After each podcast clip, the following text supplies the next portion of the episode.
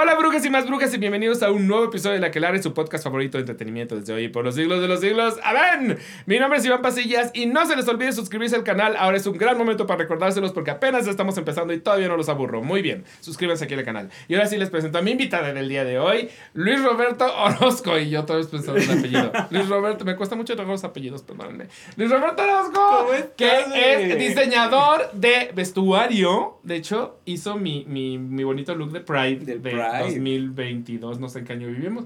22, 2022. y además es draga exitosa, maravillosa, oscura y vampírica. eh, cuando se hace llamar Garzón. O- Garzón, Hoy sí. no viene en Garzón. No, no, la dejé, la dejé en su ataúd. Tenía que dormir la señora. Ya, ya, después de dos días de andar de rumba, ya. Exacto. Suficiente, suficiente. Es que son ustedes son muy nocturnas. Yo ya no, o sea, Claro. yo no sé qué edad tengas ni, ni, ni, ni tengo por qué saberlo porque es una cosa puesta muy secretiva. Pero al final del día, si a mí me dices ¿De cuántos me veo? de 31, No, menos. O sea, ya, 28, eh, la, la vida nocturna no pasa en vano, al La vida parecer. nocturna no va- No, tú también estás más en edad de vida nocturna. Yo ahorita si me dices, vas a trabajar jueves, viernes, sábado, en la noche, regresando a tu casa a 5 de la mañana. No, no. O sea, mejor que me atropelle el metrobús. No. No. Se antoja. Se antoja. No, gracias. Yo quiero ver Netflix. O sea, Hasta eso yo empecé tarde, o sea, yo con Sí. eso del drag empecé tarde, entonces sí, sí es este, sí es pesado. No, Sí, tengo sí 28, es. cumplo 29 el jueves, ¿Y te ha tocado el retorno de Saturno? el retorno de Saturno. ¿Has sentido el retorno de Saturno? Este, varias veces.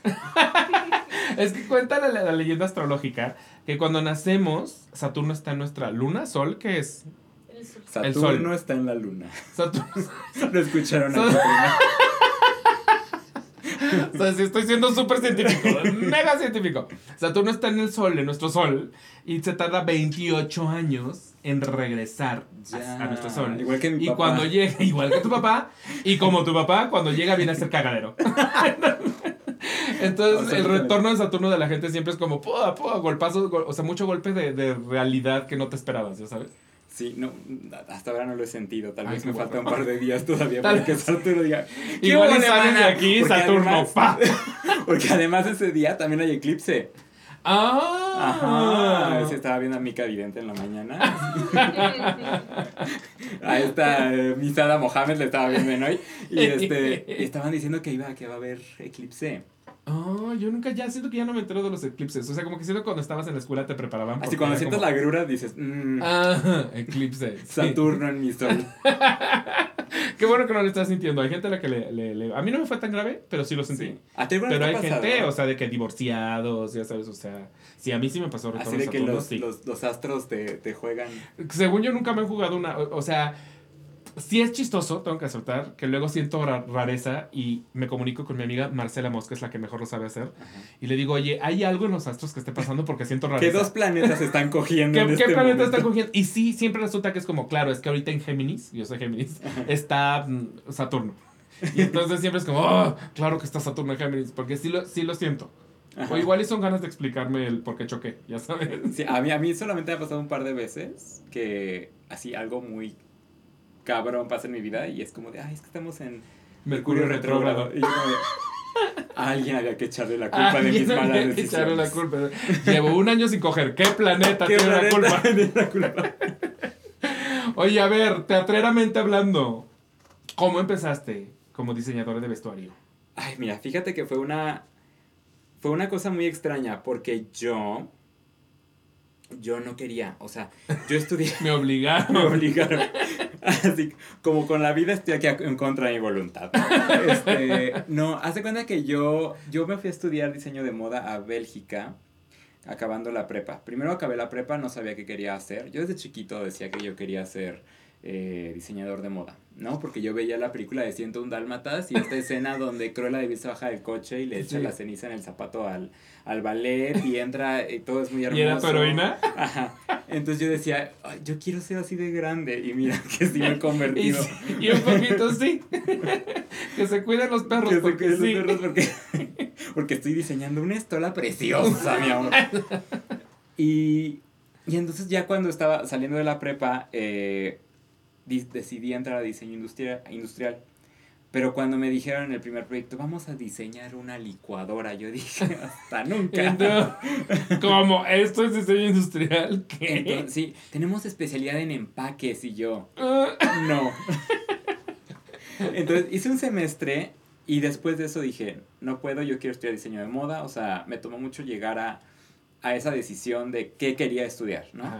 Entonces, cuando me salgo de, de la carrera de diseño industrial, encontré una escuela que tenía como en común que además eran muchos de los diseñadores que yo admiro habían estudiado ahí y que tenía un enfoque muy artístico hacia la moda, ¿no? Ok. O sea que puros desempleados, los, este, los egresados. Y cuando, cuando veo qué es lo que tenías que hacer, tenías que ir a hacer un examen presencial de admisión, de dibujo, y yo no sabía dibujar. O sea, no le sabías al patronaje, a la Ah, costura, nada, nada, no, no, O sea, no. Solo sabías que te decía- gustaba. Sí, me gustaba jotear, ¿no? Y dije, "Vea, tengo futuro, ¿no? Soy LGBT, sé cortar el cabello Exacto, y hacer exacto. ropa. Somos LGBT. Ajá. Nacimos con Nací eso. con esto, ¿no? En algún momento lo puedo desarrollar. Entonces, me, me, me estuve eh, entrenando con una amiga que estudió arte eh, visual en La Esmeralda durante, ese, eh, durante esos seis meses para dibujar. Entonces yo pasé de no hacer una línea recta a, pues, a, a descubrir que en realidad soy muy bueno con el dibujo. Tus sketches son perros. Ay, son muy perros. Sí, no, yo, yo te digo, o sea, y, y, y te, te voy- luego te voy a mandar fotos para que veas de los primeros que hacían. No, no, no. O sea, Monito con palitos. Sí, y- sí, sí, sí, de que Kinder 1. Todas las faldas son en A porque todas son así. Porque todas son así, exacto. Esta es una mujer porque tiene falda. Este, y, y cuando ya después descubrí que eras tu hermana. en realidad te estaba dibujando. Este, entonces cuando, cuando, o sea, descubro esto, me voy, hago mi examen de admisión, me quedo en la escuela. Y en el primer año la maestra me decía, es que tú deberías, no, tú no deberías estudiar moda, tú deberías irte al departamento de, de vestuario teatral. Y yo decía, no, ¿cómo crees que hacer? ¿Qué, qué? Voy a vestir pastorelas. ¿Qué? O sea, O sea, el teatro tampoco estaba muy en tu vida.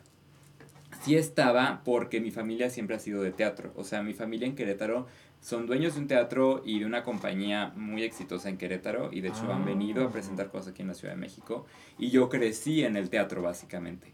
Pero para mí el diseño de vestuario no era algo que yo entendiera como una profesión. Claro. O sea, yo, yo pensaba en qué hacía mi familia, por ejemplo, cuando necesitaban un vestuario. Pues con la costurera, ¿no? O, o comprar algo y pegarle cositas. O sea, para mí no era, o sea, yo no entendía. También yo estaba muy chavita, hermana. Yo tenía como 18 años. Claro. Entonces, o sea, no, para ti no era una cosa creativa, sino era una cosa pragmática. No, y a de, mí- Agarremos esta sábana aquí está el ángel. Claro, y mi, y mi pasión en realidad era, era la moda, ¿no? Y yo entré a esto por contar historias. O sea, todas las señales estaban ahí. O sea, la verdad es que lo que veía mi maestra es, era, era era una realidad, ¿no? No lo decía nomás porque, porque de pronto decía que mis proyectos eran muy teatrales cuando quería hacer moda y muy de, muy de moda cuando quería hacer teatro. Porque sí llegamos a tener proyectos de diseño de vestuario, pero yo siempre como que tenía, o sea, o combinaba mucho de una cosa con la otra. Pero ella me decía, creo que deberías intentar ir por este camino.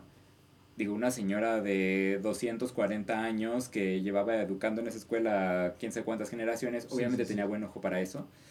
Y pues yo estaba muy peleado, ¿no? Y yo, no, no, no, no, yo moda, moda, moda. Acabo, me regreso a México a buscar este trabajo en, en, en moda y pues me di cuenta que pues no había. ¿Pero dónde buscas trabajo en moda aquí? O sea, de que Pues yo literal entré a una- tocas la puerta de Lorena Sarabia como hola. Literal, así fue, o sea, marcas de moda mexicana. Trista, este, Lorena Sarabia, este, Julia. Renata, Yacampot. A todas mandé el mismo día, este, correos. Y me contestaron de Trista.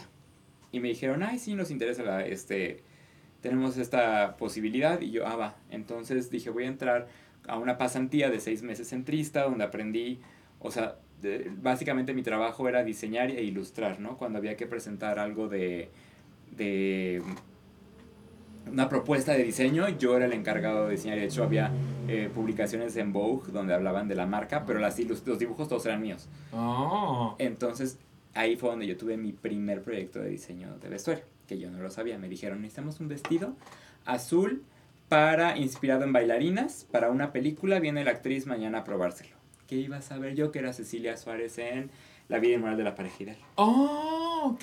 Entonces en esa película, no sé si la has visto, transcurre durante una cena. Entonces en realidad es un solo vestuario para Cecilia. O sea, es, el- es día uno sí, y porque día lo demás dos. en realidad es el pasado. ¿no? Ajá. Ajá. Entonces, el vestido azul que ella trae durante toda la película lo diseñé yo. Obviamente a- está a nombre de la diseñadora de vestuario que en realidad lo mandó a hacer con la marca, Claro, claro, pero fue lógica. mi primer este acercamiento a eso, ¿no? ¿Y, El- con, ¿Y con Cecilia como clienta? Ajá, o sea, yo al día siguiente estaba sosteniendo así los alfileres, viéndola de frente y yo así. Esa mujer me da terror. terror. A mí, a mí me, me, me fascina, me fascina. O sea, una vez le dio like a una foto mía en drag en Instagram y yo dije, ya, ya, ya soy. ya gané. mi hermana, mi gemela, porque además, este, cuando audicioné para Drag Race México, mi, mi Snatch Game fue, fue Cecilia Suárez. La casa de las flores. Es un gran snatch. Es un Era gran snatch padrísimo, María José. Me fascina, no, me fascina. Ya, a mí me fascina mucho como actriz, pero me da mucho. Sí, me, me- me impone muchísimo. Impone. O sea, la única vez que la he visto es en esa prueba de vestuario. Y el simple hecho de que ella estuviera parada ahí, nada más viendo cómo le ajustaban, fue... Sí, yo estaba así enfrente de Dios. Entonces, acabo mi pasantía en Trista y digo, no, ahora quiero poner mi propia marca. O sea, mi sueño era mi... Bien eh, fácil. eh, es- ajá. Sí, yo dije, ah, sí, claro, ahorita Ay, tres nada más rento ya. aquí, mira, un Ajá. lugarcito en la Condesa, le pongo bonito nombre, llega no, claro que la me regresé a Querétaro a, a coser trapos a la sala de mi mamá. Y entonces buscando más trabajo, porque pues obviamente no, no había este acercamiento todavía a la moda, como decir, tengo los contactos para poder empezar una marca. Eh, mando mi, curri mi, mi book a una amiga que me dice, oye, es que estamos trabajando en una obra de teatro nueva. Y este, ya se ha montado en Querétaro una vez, pero necesitamos alguien que haga el vestuario y, y esta, esta amiga, Lorena García, hola, este, es, eh, eh, es hermana de uno de mis amigos de la, de la prepa y, y, estaba trabajando en una compañía de teatro. Me dice, ¿te puedo, o sea, ¿me puedes mandar un book o algo para presentárselo al director? Y yo, claro. Esto sucedía mientras yo estaba grabando un cortometraje en el que yo interpretaba a una chica trans. Es, me estaban peinando y me estaban este, poniendo el vestido y todo, y en eso entra mi coprotagonista y me dice, me acaban de mandar esto. Yo soy el director de la compañía, era Miguel Septién. ¡Ah! ¿Cómo crees? Entonces, o sea, Miguel se tiende actor en ese momento. Estábamos actuando los dos, él era eh, en ese cortometraje mi esposo y yo era la chica trans que se casaba con él. Oh, quiero ver ese cortometraje, no existe en algún lugar. Se llama... Se me acaba de ir el nombre. Pero sí existe, está en, está en YouTube, te lo voy a mandar. Sí sabes, o sea, Este, sí sabes que lo voy a ver, ¿verdad? Sí, sí sabes. Insomnio, una cosa así. Pero este, era una... Y de hecho, en ese mismo cortometraje estaba Yolanda Padilla, que sale en Urinetown. Ajá. Estaba uno de los primeros señores Strong. O sea, la verdad es que era mucha gente Pero queretana. era de Querétaro. Ajá, ok. Era de queretanos del TEC de Monterrey. Entonces, pues, básicamente Oh, wow. todo el TEC de Monterrey ha pasado Siento por que esa debe ser una joya perdida ahí. O sea, sí. O sea, sí, es una joya. Lo hemos de rescatar. Sí, hay una, hubo una escena así. Teníamos una escena de cama, Miguel Septién y Ah. yo. Claro, y había una escena de un sueño, una secuencia donde teníamos que estarnos besando Miguel y yo. Así, en un cenital, y la grabaron como 30 veces. No, obviamente no veíamos nada porque teníamos la luz aquí atrás. Es cuando apagan la luz y nos prenden la luz normal. Yo tenía como si me hubiera O sea, besado con rojo, una lija. Porque Así, claro, para Miguel desde entonces ya tenía barba. ¿ok? Barba, ajá. Entonces me había dejado toda la cara raspada y yo así poniéndome crema toda la noche. Este, La homosexualidad duele. duele. Y este. Y ya, o sea, así fue como conseguí Urinetown. O Oh, sea, wow. Era una compañía muy chiquita todavía en ese momento, ¿no? O sea. Todavía no se iban a ir a hacer No, para nada. O sea, Urinetown iba a tener seis funciones en Querétaro. O sea, y era en el momento en que eran un montón de actores y la escenografía medía seis metros y. O sea. Era, era, era enorme ese teatro, ¿no? Sí, O sea, todavía cuando pasó al Hidalgo la escenografía medía 6 metros. Era, Todavía, era ¿no? y, le habían quitado un pedazo, ¿eh? Ya le habían quitado un pedazo, gracias a Dios, porque si no, Memo se nos mata. Se nos verdad. mata, exacto. En aquel gran día, día gris. Este, Y de, la, de esa primera Unitown, a la que igual eh, mucha gente ya vio más para acá en el Milán, tú has ido haciendo muchísimos cambios. es que es otra obra. Es otra obra. completamente diferente. O sea, digamos, yo la divido como en dos versiones. La versión original, que es la que estuvo en, en, el, en, en el Teatro Metropolitano en Querétaro, y la que estuvo en el, en el Hidalgo. Ya cuando pasa al Milán, como que se transformó un poco. Y para la más reciente, no sé si te acuerdas que ya es un vestuario nuevo.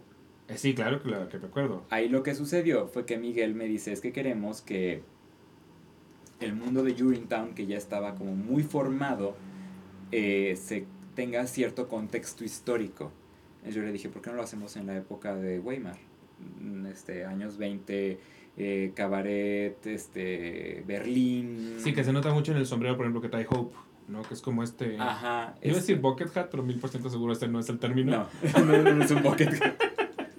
Las- perdón, señorita generación Z. Este, tú como el de Bad Bunny que trae Ajá, exacto. Pon tu Bad Bunny, pero como 20, fringe. pero como old, como vintage. Como- Este, y, y sí, o sea, como que entonces aterrizamos todo en esta, pero manteniendo la esencia de lo que habíamos ya hecho, ¿no? Sí, sí, sí. sí, sí, Entonces, sí, o sea, fue, y fue en ese momento donde yo empiezo a hacer diseño de, de vestuario y fue donde descubrí, claro, o sea, yo cuando dije, cuando me preguntaron por primera vez, ¿por qué quieres hacer diseño, estudiar diseño de moda? Yo dije, porque me gusta contar historias.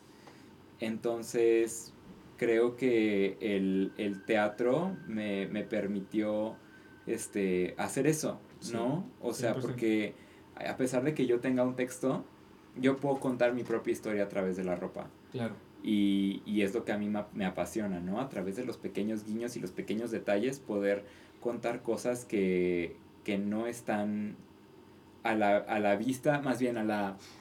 ¿Cómo decirlo? Sí, que no son En parte el- de la narrativa oficial. ¿no? Claro, O sea, claro. que podemos entender que es como, esta persona trae puestos estos zapatos porque. Ajá. Y hay una historia de, de por qué trae puestos X zapatos que en realidad nunca vamos a ver dentro de la obra. No, no, no, no. pero es- lo podemos entender. Ajá, y es algo que, por ejemplo, eh, la persona a mí con la que más me ha gustado hasta ahora trabajar es justo con Miguel, porque con Miguel yo era capaz de decir, es que me inventé esta historia. Yo llegaba con un dibujo y le contaba la vida de el árbol número 3 y era como, claro, o sea, eso funciona, hagámoslo en el vestuario y porque cuando me dio el, el- la, la primera instrucción, digamos, la verdad es que siempre nos da una libertad creativa, este, me dijo, eh, quiero que nada, ningún elemento que se presente en el vestuario, si yo te pregunto qué es o por qué está ahí, No y no hay una respuesta, no lo quiero. Ah, ok, Entonces, ok. no sé si te acuerdas de, o sea, Urinetown son arbolitos de Navidad. Entonces, todo tenía un sustento, un porqué, y era una historia que yo me había inventado, porque no, esos personajes no tienen en realidad un papel grande en la obra, pero para mí era importante que tuvieran ese, como esa columna, ¿no? Claro. Y, y ya después me daba cuenta que Miguel justo tomaba esa historia que yo escribía. O sea, mis, creo que alguna vez te enseñé mi libro de, Sí, sí, sí. de. Urinetown. Es una cosa de este tamaño, porque justo ahí voy haciendo como, o sea, para mí son diarios donde voy escribiendo la vida de los personajes y este y recolectando como piezas para armarlos. Entonces, después Miguel, o sea, yo me daba cuenta porque hablaba con los actores y me decían, "Es que sabías que mi personaje es la costurera de Urinetown." Y era como, "Uh, Sí, sí sé. Debí registrar esto ante la INPI, mi amor. Este, porque esa es mi historia.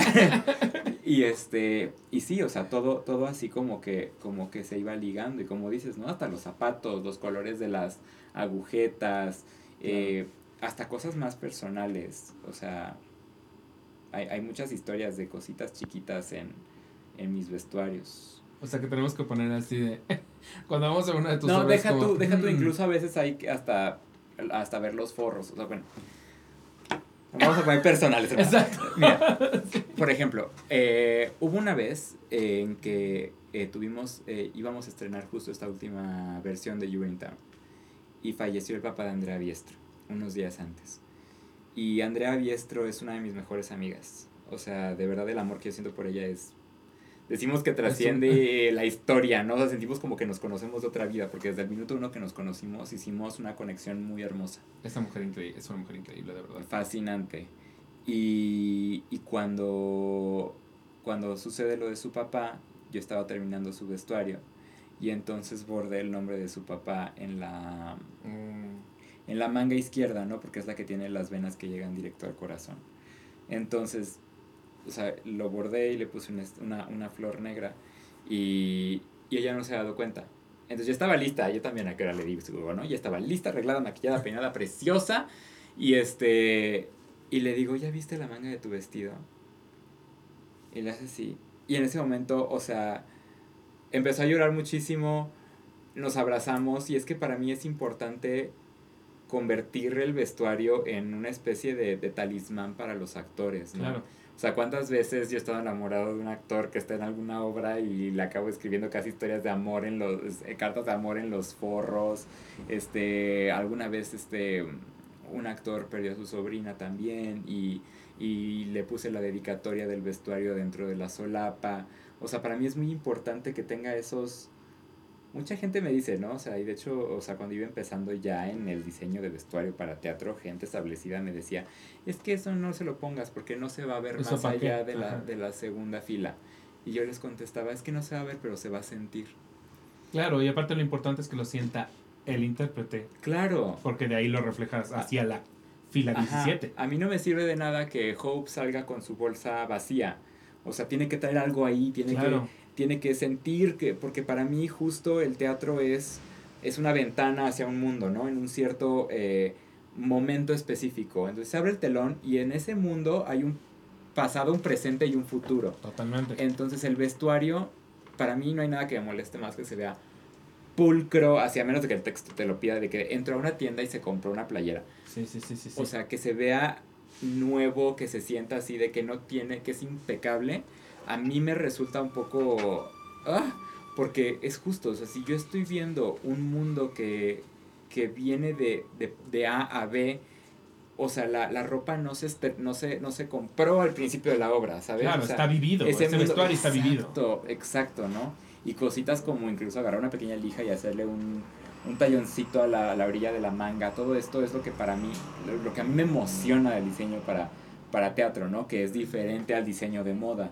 No muy. Muy, muy, Muy, ¿no? diferente, aunque sí tienes, tiene mucho sentido en lo, que, en lo que dices de contar historias, porque también hay de moda a moda, Claro, pero claro, sí, sí, sí. definitivamente Hay, hay, hay pasarelas en las que dices, aquí hay una historia. Claro. Y hay otras que es, aquí me están vendiendo ropa. Y punto. cualquier cosa, o sea, también, o sea, lo que nosotros usamos en el día a día de ropa, o sea, dice más de nosotros de lo que pudiéramos contarle a 100%. otra persona, ¿no? O sea, 100%. no solo la elección de prendas, sino, o sea, no sé, por ejemplo, te hablo de mis uñas, ¿no? Que me las pinté hace dos días, pero Porque también ahorita- nacimos con ese don. Ajá, Ese es sí. otro con el que nacimos Sí, los claro, poner, poner uñas.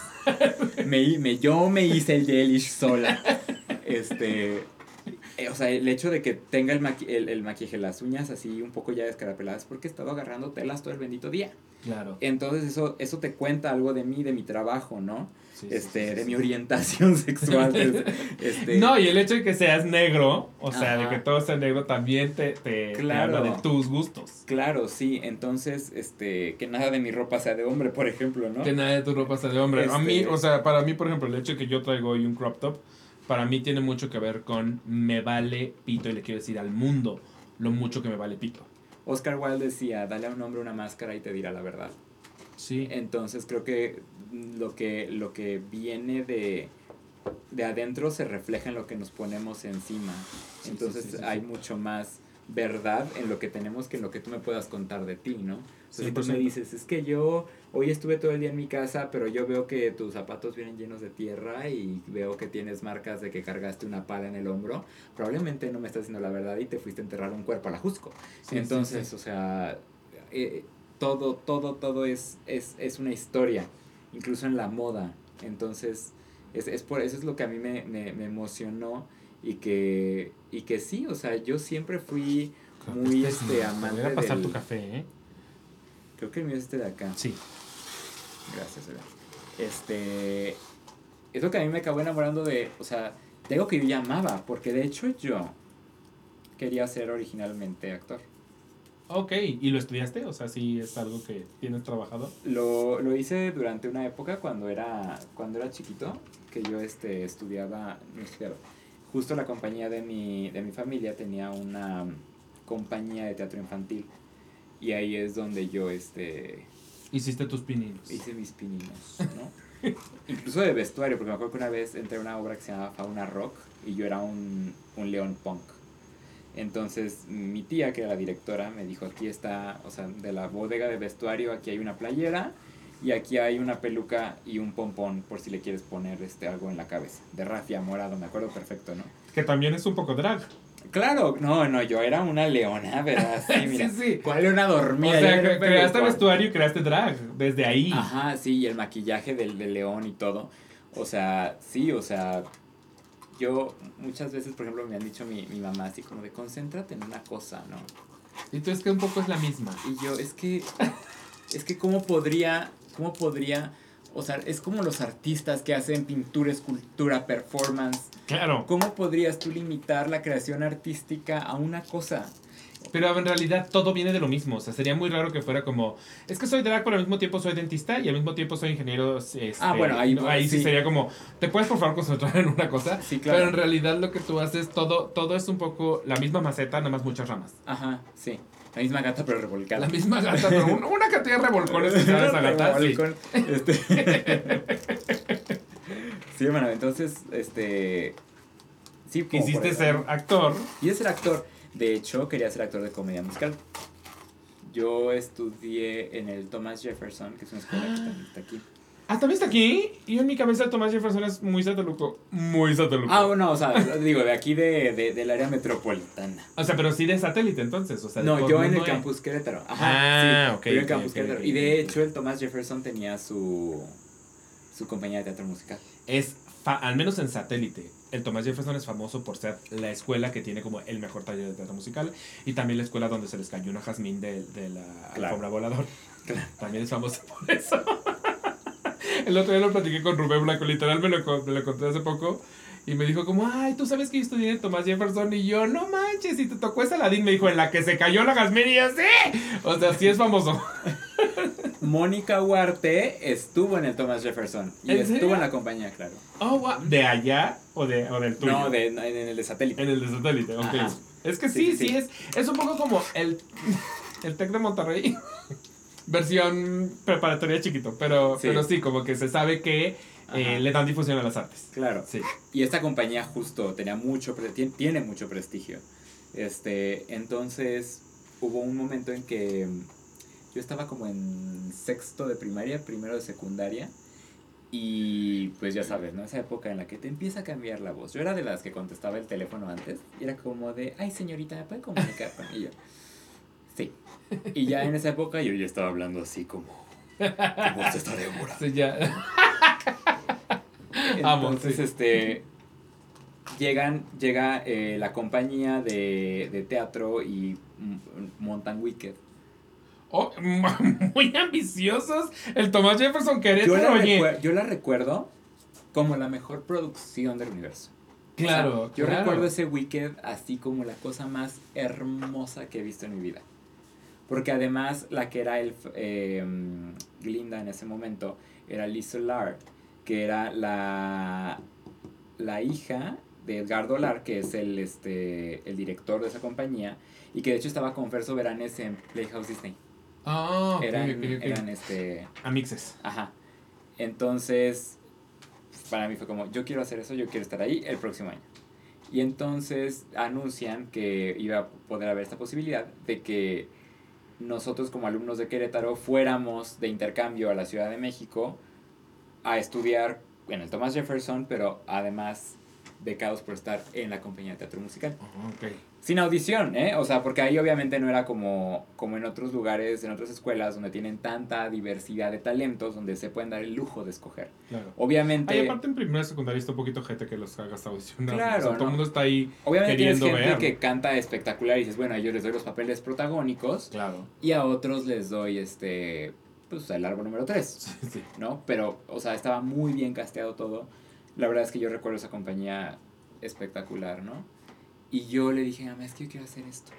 Me dice, ay, mijito, es que para ser actor de comedia musical debiste haber empezado bien chiquito. Y tu mamá, tengo 10. Y yo, no, pues ¿cuántos habré tenido en sexto En sextos, de primaria? diez, Como, sí, como 10, sí, entre 10, 12 años, ¿no? Y yo, bueno, pues ya, ¿no? O sea, pero entonces no cantabas se o me así. fue, se me fue, no, o sea, y a mí siempre se me dijo como, no, es que no cantas bien, no, no cantas. Para mí, mi, mi, mi inseguridad más grande es mi voz.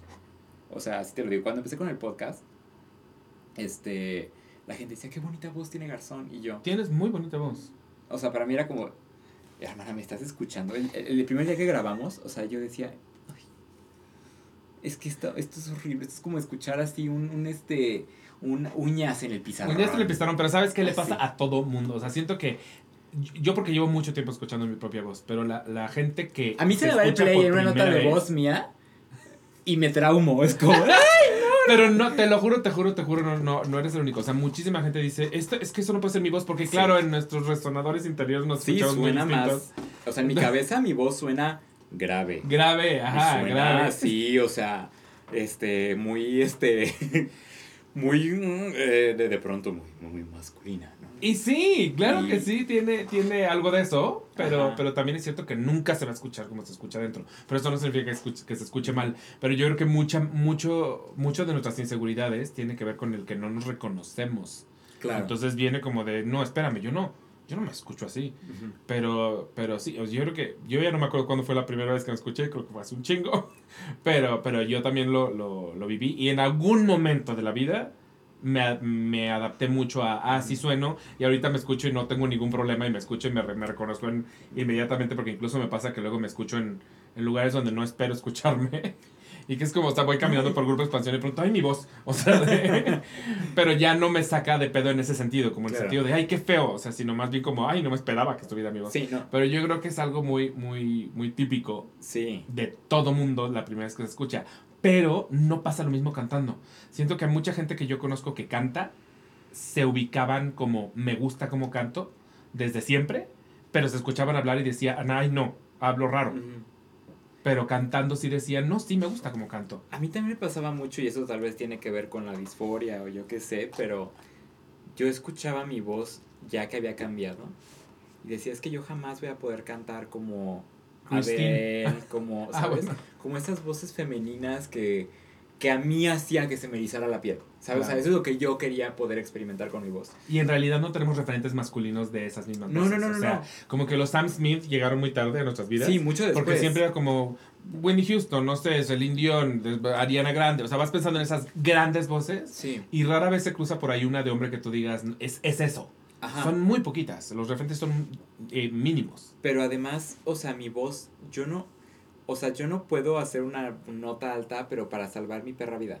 O sea, no puedo, ¿no? Entonces cuando yo, y, y siempre se me dijo, o sea, una vez, ah, y es que ahí te va, yo quería ser actor y mi hermano quería ser artista, mi hermano quería dibujar, mi hermano es el que dibujaba. Ahora, él estudió en el CEA y él es actor, y yo empecé a dibujar y me hice diseñador. Ah, ¿cómo crees? Entonces como que cambiamos un poquito ahí de, de esto y mi hermano siempre ha cantado muy bien. Entonces, eh, una vez, pues él estaba adolescente, ¿no? Y él pues, obviamente no sabía de los, de los traumas que uno tiene. Entonces, un día yo iba en el coche muy contento, cante y cante, y me dice, ay, qué bonito dibujas. Y tú... "Uh". Y yo, el hecho de que una persona que yo quería y que además cantaba bonito, y yo se lo reconocía, me dijera que mi voz estaba la chingada, Sí, sí, para sí, mí fue claro. como, "Ugh".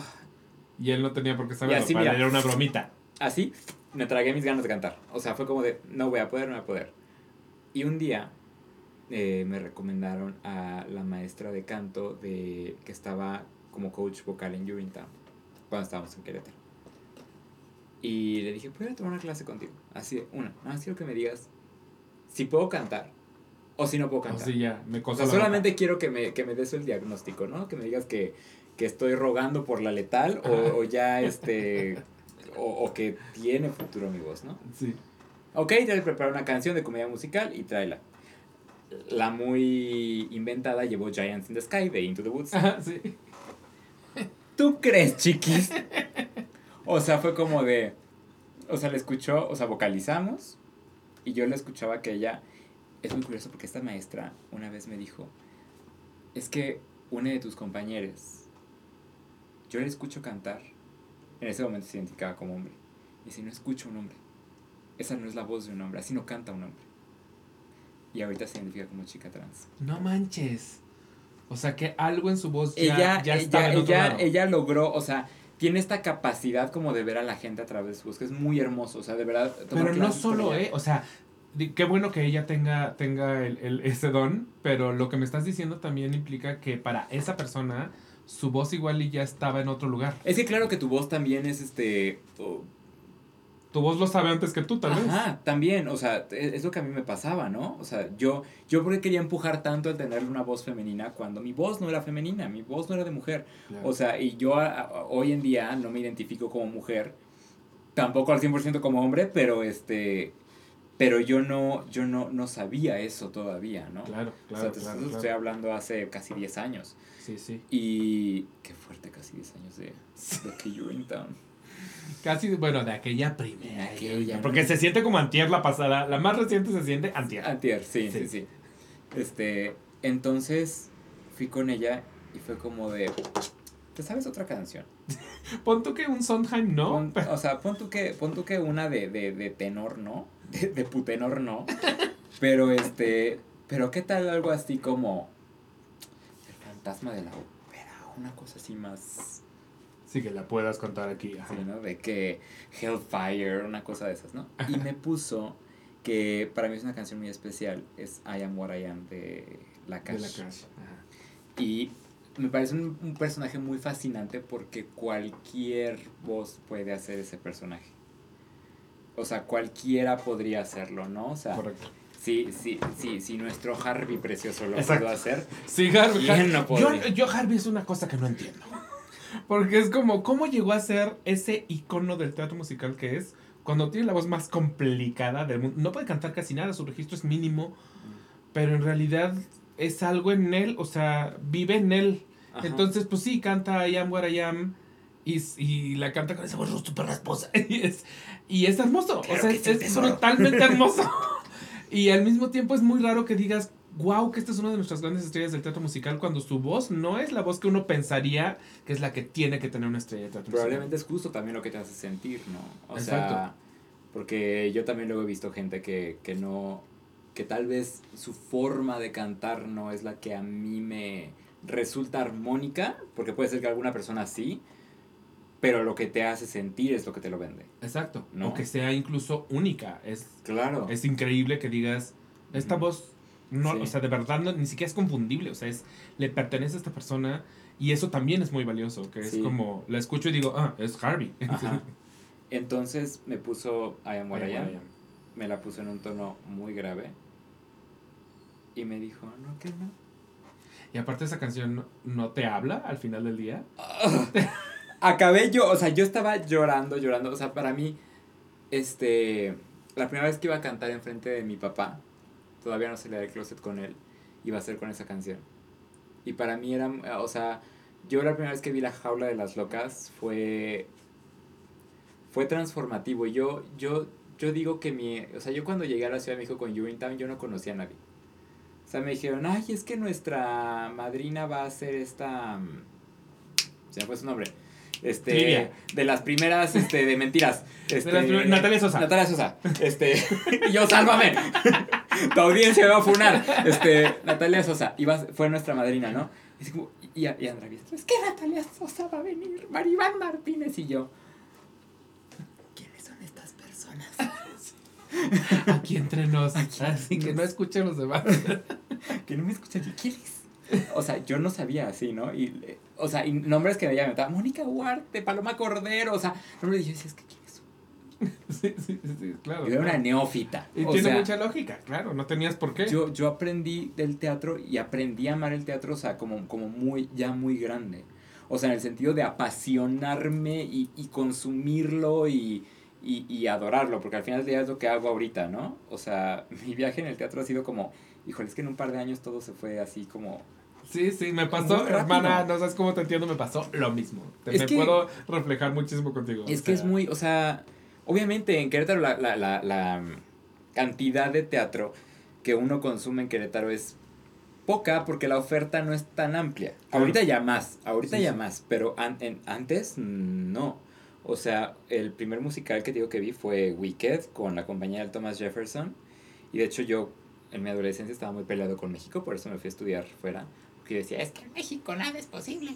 Sí, sí. Y sí, entonces este me fui a en el TEC de Monterrey nos dijeron, "Ay, va a haber una excursión para ir a ver teatro a la Ciudad de México, vamos a ir a ver si nos dejan."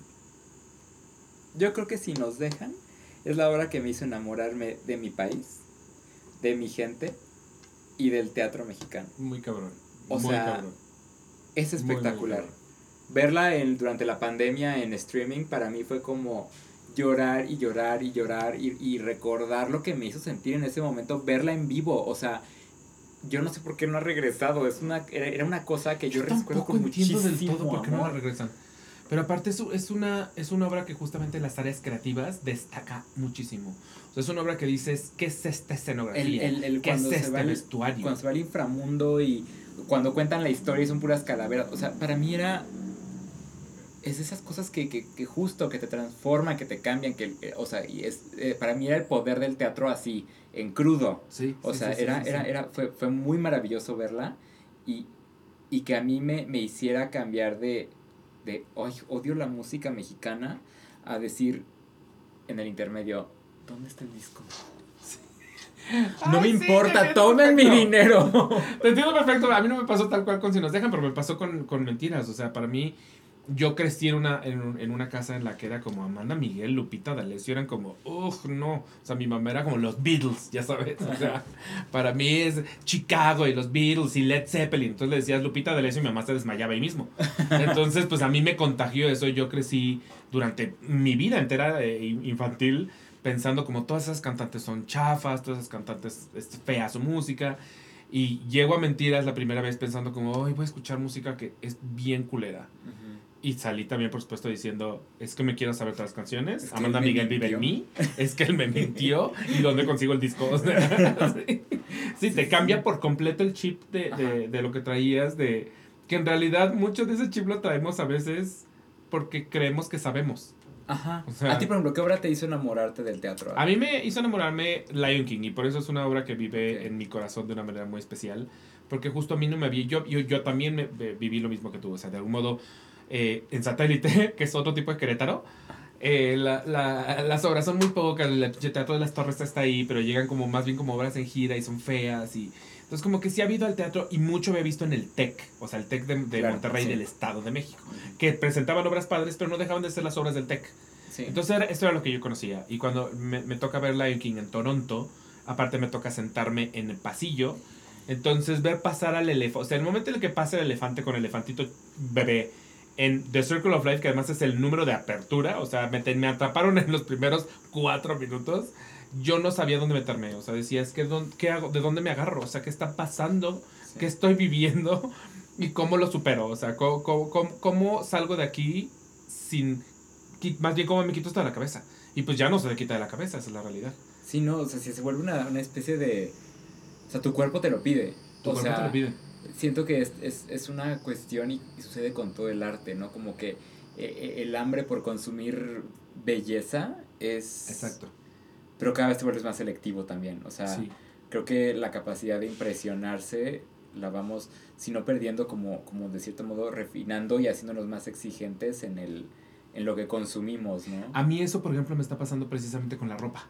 O sea, como que yo durante toda mi vida, pues era de compras tu ropa en Zara y compras tu ropa en Bershka y compras tu, compras tu ropa en Pull&Bear porque aparte es para lo que alcanza. Eh, y nunca había realmente sentido ningún tipo de eh, pasión por la ropa. O sea, como que decía, esto me gusta y va bien con mi personalidad, me gustan los colores y bla. Pero como que cuando empecé a descubrir que no necesitas invertir muchísimo para tener ropa de gente que está haciendo su chambita en su marca que tienen en Instagram o en una boutique en la Condesa o en y que en realidad cuesta un poco lo mismo que una Zara porque tampoco es Sí, que se claro. disparan tanto los precios o sea, hay pues sí hay, hay, lo- hay los turistas los turistas pon tú que sí son más caros y hay veces que digo me voy a dar un lujo de, de una de esas marcas hay veces que sí pero en general hay otras que digo por los mismos 300 pesos que le compre algo a una persona que sé que es diseño que, que lo tra- mexicano que lo trabajó que lo pensó que va a un Pull&Bear pues ya lo ya no compro en Pull&Bear ya lo pienso mil veces antes de Claro. y prefiero irme al bazarcito a la tienda en Instagram a ya ya como que tengo ese chip más afinado en términos de por qué no además ayudar a alguien que está tratando de levantar un negocio y que además me está contando una historia con lo que Sí. Con lo que crea, porque cuando tengo oportunidad de pronto de platicar con ellos en bazares o así, te cuentan de, es que esto lo hice bla, bla", y resulta que hay una historia enorme detrás del por qué hicieron un chaleco. Entonces digo, pues sí, prefiero ese chaleco a, a cualquier otra cosa que me vaya a vender en Ditex. Claro. A mí eso me está pasando ahorita. Sí, sí, sí, sí, y además la, la narrativa se vuelve cercana a ti, o sea, porque de cierta manera somos, vivimos en el mismo contexto, en el mismo país, y, y creo que eso es, este, y es por ejemplo a mí lo que me, me pasa con, con un poco las obras de teatro que vienen con licencia del extranjero, ¿no? Sí, O sea, que, que, que es como, este es el vestuario, y ni modo, ¿no? Creo que el hecho de que puedas tomar una historia, y no digo tropicalizarla, pero eh, hablarla desde tu contexto, la, la vuelve más cercana a, al público también, Claro, ¿no? 100%. Porque de pronto vemos muchas obras donde sí, qué hermoso es el, el, el, el vestuario que viene, sí, diseñado por una persona que en su contexto también debe ser fascin es fascinante, ¿no? O sea, es muy hermoso ver las cosas de fuera, pero crearlo, este, tener la oportunidad, además de que es, es, es, es raro, es, la verdad es una, una oportunidad única, eh, lo, vuelve, lo vuelve tan, tan rico. Y, y Lo lo, vuelve rico, exacto. y las historias, ¿no? Que, que nos está pasando ahorita también con, con, con tanto live action y tanto de esto, ¿no? Que, que es como de, ya, eso ya... Ay, a mí los live action. Me matan, me matan el alma cada que sale uno. On popular opinion, yo creo que la sirenita va a estar muy mal. Yo también creo que va a estar muy mala, no por otra cosa, pero porque en el histórico, en el registro de los live action de Disney, no ha habido realmente buenos. ¿Ninguno te ha gustado?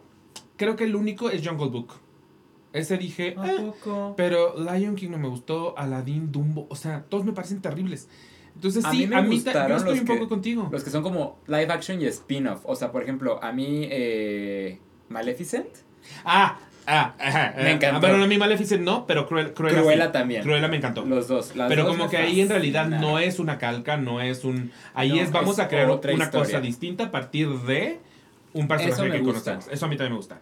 Pero los demás, y sí, yo también pienso en la sirenita y digo, es que en el histórico, lo que sabemos de Disney es que sus live actions son pinches. Además- Pinocho, Además, horrible. o sea, los trailers no me emocionan. O sea, no me genera. Sí, no me genera emoción. O sea, es como de. Ya vi, ya vi. Ya, ya me sé esto, ¿no? De que sale del agua. Ya me lo sé. Exacto, porque ya lo vi. Ajá, no. O por ejemplo, si tú me enseñas. Cuando, cuando vi las primeras imágenes de Úrsula, yo decía, es que tienen que hacer una Úrsula. Que sea de que se te caen los pantalones. Y, Y es lo, lo más esperado del mundo. O sea, a así dices, como de. es, es lo que tenía que ser. es pero hasta de, ahí. En zona rosa hay tres Úrsulas Hay mejores. tres Úrsulas mejores. Sí, sí, sí, sí. sí. O sea- Minch ha hecho Úrsulas mejores. Ajá. Sí, claro, claro. Letal ha hecho una Letal- mejor. Letal hizo una mejor Úrsula. Úrsula. Tienes toda la razón. O sea, sí, no y te esta- vayas tan Y lejos. esta es una Úrsula. Punto. sombra azul. Ajá, sí, sí, sí, sí. sí O sea, sí. y, y yo he visto los trailers y como dices, no es por otra cosa, porque la gente luego piensa, "Ah, lo dicen porque la sirenita es negra. No, me parece una voz espectacular, me parece una mujer preciosa, pero no sé si necesitábamos, si necesitamos tanto live action. Exacto. O sea, creo que así como en su momento se pudieron contar esas historias, ¿qué nos impide ahorita contar historias nuevas? Y que se presta además de pronto a lo poco creativo, justo porque como está tan amarrado a algo que ya existe, ya no, no puedes jugar tantísimo con, con eso. A mí me gusta, me gusta mucho, por ejemplo, eh, ahorita me acabas de, de- No sé ni por qué, pero me acuerdo del musical de, de Bob Esponja. Que pienso, qué chingón que alguien les dijo, hagan lo que quieran. Y no salieron con botargas. Y no salieron Ajá. con. Entonces Bob Esponja va a ser un cuadradito. Y entonces al actor le vamos a poner aquí una como cosita. No. Dijeron, ¿cómo hacemos con vestuario? Con meramente vestuario que se entiendan todos los elementos del personaje que conocemos de caricatura. Claro. Y es brillante. Sí. Pero no a todos les pasa. O sea, la realidad es que No. la mayoría es como, bueno, mira, esto existe, replícalo. O sea, Harry Potter, pues haz lo que más o menos la gente ubica de las películas. Y el live action, por ejemplo, viendo el trailer, o sea, y, ve- y ver al cangrejo ahí, Pero que me cangrejo- emociona Es- ese crustáceo, o sea, la neta. Parece el mí del Fisher, sí. Yo he visto, Sebastián es una jota de nervios acá, o sea, espectacular, y no tiene eso porque es un cangrejo de la vida real, y creo que lo fascinante es eso, ya la teníamos, ya era una obra de arte, la, la y original. lo es, sí. ¿Por qué necesitamos que estas obras de arte de animación, que además era lo que las hacía especiales, que era algo creado, no era algo actuado? No sé, como que siento que, número uno, las historias ya no las sabemos. Ya están no gastando sabemos, dinero las en canciones ya no fritos. sabemos. Ya. Como dices tú, el momento del pelo, ya hasta lo hicimos nosotros en las albercas. En Sí, todas, todas, las en todas, cada joto que se pare en Cipolite Cada joto que se hace pare. esto, todo. Ya, ya, Estoy muy ¿qué contigo. más? Ahora, pero por ejemplo, hablando justamente del, del- de que metes un poquito de tu historia, en un momento en el que, regresando a Urinetown, me quiero ir también a otros lados, pero Tú vete. regresando a, a, a Urinetown que dices, ¿por qué no lo hacemos de los 20? ¿A ti por qué te nació eso?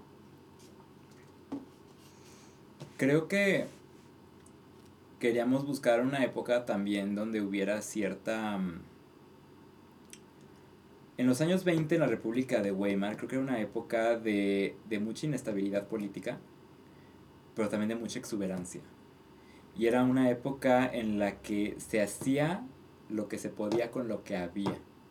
¿no? O sea, el cabaret surgió de eso, de una necesidad de decir algo de manera inmediata y con los recursos disponibles y, y- que se sintiera lo, lo táctil de- de necesito hacer una canción acerca de que a mi familia le falta comida, entonces la voy a hacer en un contexto eh, sexual, político, pero lleno de, de belleza y de transgresión. Sí, sí, sí, Entonces, que creo que en general el arte del cabaret lo tiene, pero el, el, el cabaret de Berlín tiene una, una cosa como mucho más, quiero decir, como táctil, como, como, ah, como hasta como grasosa, ¿sabes? O sea, como, Ajá. como sucia. Y el, el cabaret de, de Francia siempre fue como muy exuberante y muy perfecto. Era, era bonito. Ajá, era muy, era muy pristino. Y, el, y, y, y, y Urinetown siempre tuvo este, este como, como, o sea, eran pobres, pero los pobres estaban bordados de piso a techo y estaban todos trenzados con piezas de latas. O sea, la verdad es que no había nada pobre acerca de ellos, ¿no? Pero sí hay una recursividad que creo que era muy, este, paralela al, al, al, al cabaret. Entonces es una época que, que a Miguel y a mí nos, nos conecta bastante, ¿no? Este, eh, la obra de cabaret para nosotros es, híjole, lo máximo en la vida y, y fue por ahí que lo queríamos llevar. Entonces, y además había paralelismos muy interesantes. Cuando yo me puse a investigar incluso el personaje de eh, Little Becky Two Shoes, que es Nayeli López, eh, está embarazada. En el texto Sí. está embarazada. En la primera versión no se veía hasta el final que le decía y bebés y ya todos decíamos, ay, el bebé. Sí, sí, Pero en realidad en el texto marca que está embarazada visiblemente desde el minuto uno. Entonces fue como de, ok, tenemos que tenerla embarazada, ¿qué podemos hacer? Y descubrí que, este, que había una calle que se llamaba Mutzstrasse, donde en la época de, lo, de la República de Weimar, las mujeres embarazadas iban a prostituirse. En una esquina separaban las que tenían menos meses y al final las que estaban ya a punto de turrón. O sea, en plan entonces- fetiche. Ajá, es que la prostitución en, en la República de Weimar estaba a la orden del día y había para todos los gustos, ¿no?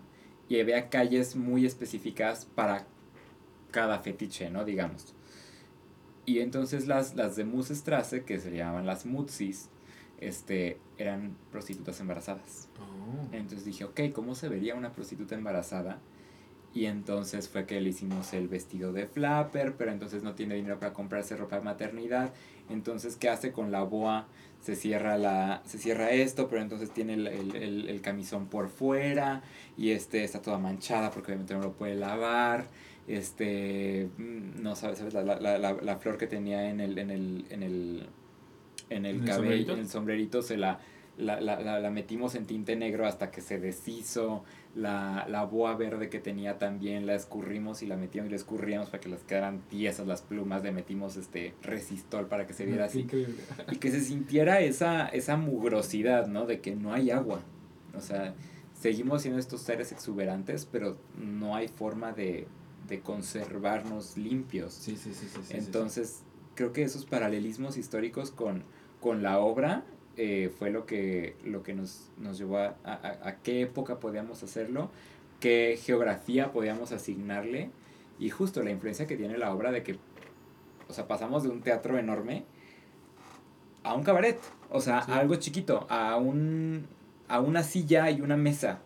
y no más elementos. O sea, antes era así de que que si Sí, sí, sí, este, había escaleras y se escaleras y todo y niveles y, y la obra no requería más.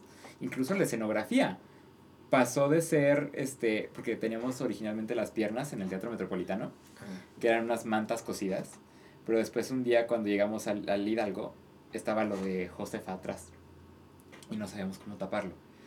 Eso fue como de con las piernas y este, pero no teníamos máquina de coser y tu, muchas cosas del vestuario estaban unidas con seguritos. Entonces Giovanna, eh, Giovanna Becker, la, la entonces productora, fue y compró bolsas de seguritos y ahí los tenías conectando todas las piernas con seguritos. Miles y miles de seguritos en toda la...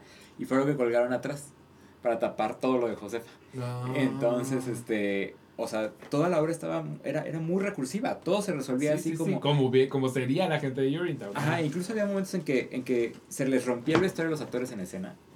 Y me decían, perdóname, es que se me rompió. Y entonces Se agarré.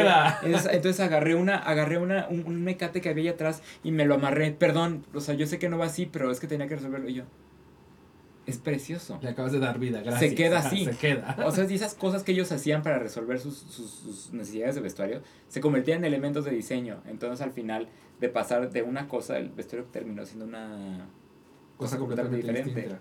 Ahora, por lo que estoy escuchando, dirías tú que una persona que se dedica al diseño de vestuario tiene que tener cierto conocimiento o, o vasto conocimiento histórico de, de para poder tener estas referencias, porque si no, ¿de dónde las sacas? Sí y no. Creo que principalmente lo que necesitas es curiosidad. O sea, porque obviamente yo no conozco toda la historia de la humanidad. Conozco a grandes rasgos ciertas cosas y hay épocas que me interesan mucho más. La Revolución Francesa, este, la Belle Époque. O sea, son, son épocas este, que, que a mí me... La, la antigua Grecia, el antiguo Egipto. Son, son épocas que para mí son muy específicas y que me, me obsesionan, ¿no? Este, Sí, sí, te- y, y además momentos, eh, lugares muy, muy, muy específicos. Sí, obviamente tienes que... Es que somos esponjas, o sea, tenemos que estar viendo todo, todo, todo, totalmente. informándonos, empapándonos, porque es lo que hace rico nuestro trabajo. Claro, O sea, si no tenemos ese, ese contexto, se queda en la superficie. claro. Entonces, sí, sí creo que, o sea, obviamente es importante conocer tu historia, maricón, pero este, pero el resto es curiosidad. O sea, porque de pronto va a llegar alguien y te va a decir, oye, vamos a hacer una, una obra de levaduras. Bueno, ahí sí, pero justamente incluso en la obra de levaduras tú puedes decir, sí, pero mi referencia es tal obra de arte. O sea, Ajá, una sí. pintura que vi en tal lugar época. que me... tu- o una época, o, sea, no deja... La referencia no deja de existir. Y, y no es un tema de, de, de copia, ni mucho menos, simplemente de, de una influencia y una referencia. Ajá. Y un, y un... Entiendo que esto no viene de la nada, sale Claro, lugar. incluso Porque justo las, las levaduras tienen un algo como, como, como de guerreros.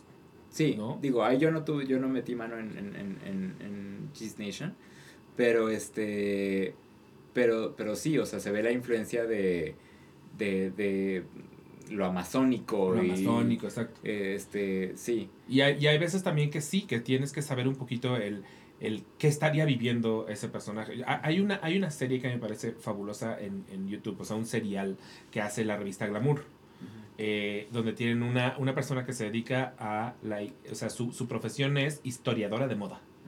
Eh, y entonces le dicen, haz de cuenta, Mulan, dinos qué hizo bien y qué hizo mal Disney. O sea, Mm, cómo sí. se vería Mulan.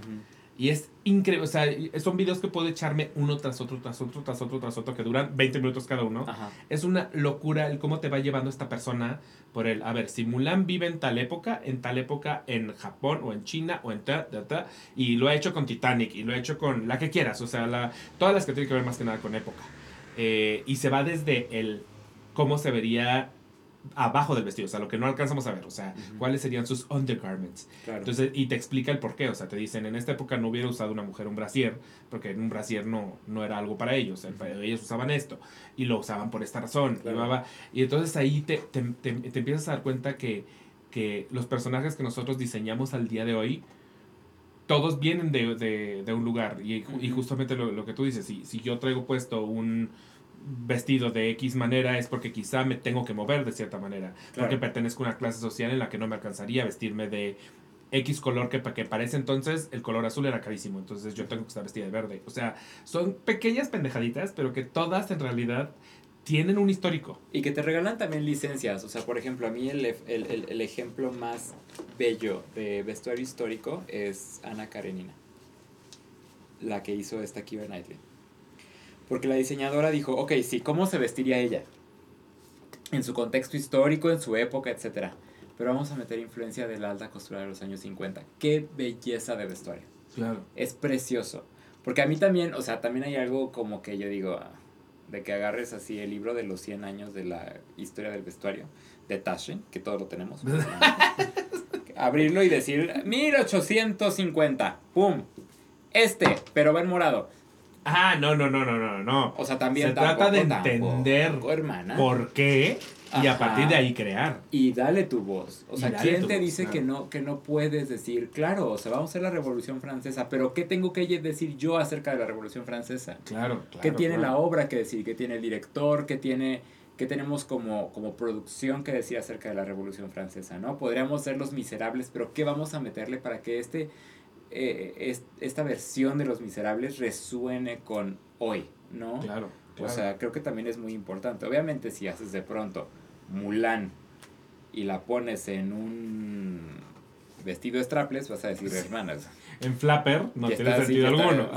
Sí, tú quieres que la maten, ¿no? Este, así jamás va a Sí, sí, sí, brindar o honor sea, a su no, no- no familia. se trata de mamar, sí, pero sí de, de darle un- una firma tuya. claro.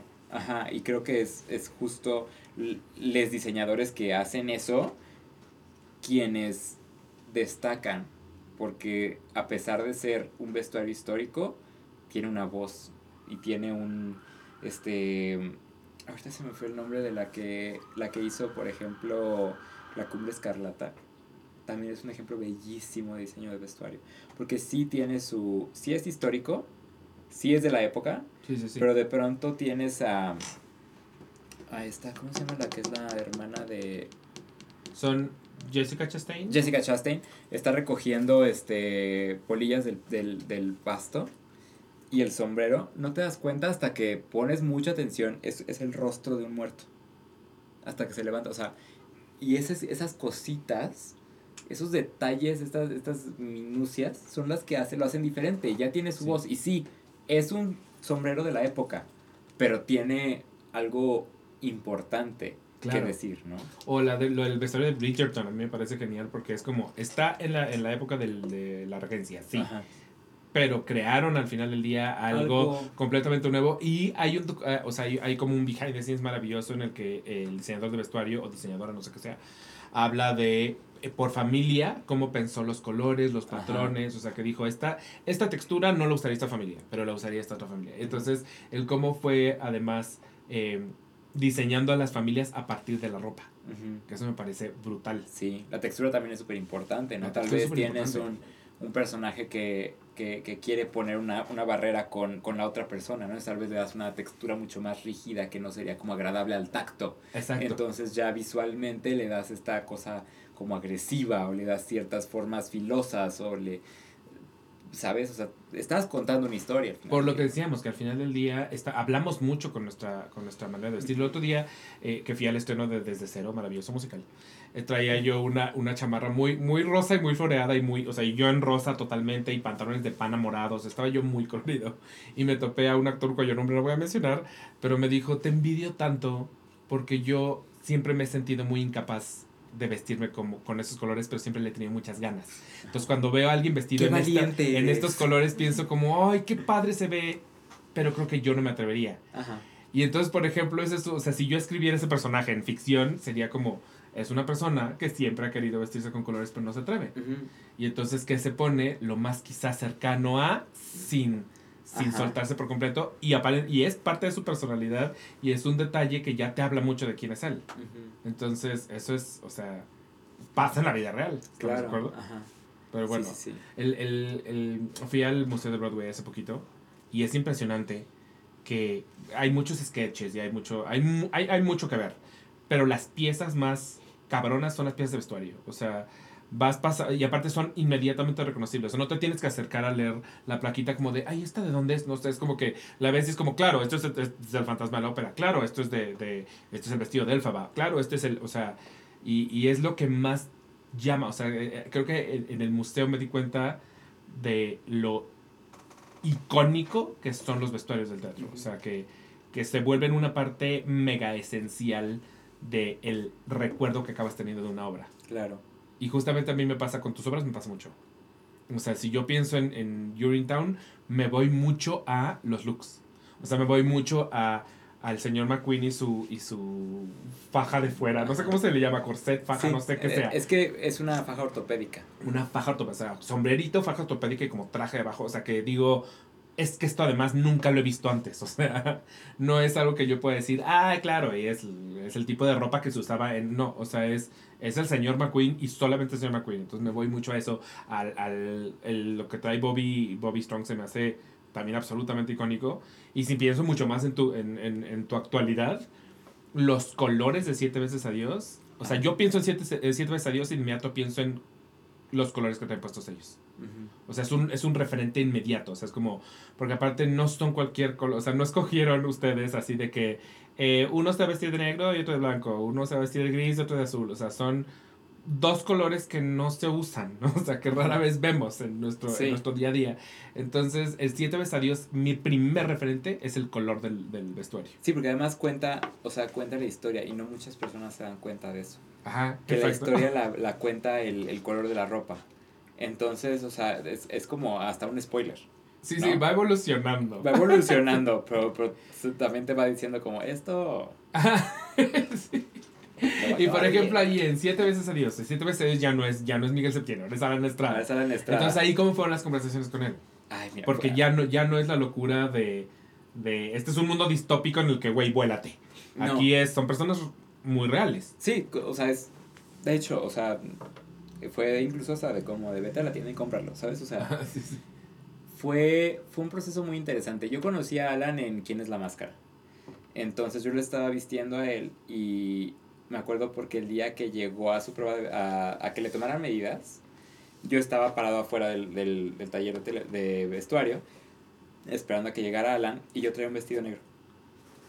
Y este, pues mi cabello largo, pues así como soy yo, ¿no? Traía un vestido Sí, negro. Y entonces eh, llegas para de mí y me dice, ¿eres Luis Roberto? Y yo, sí.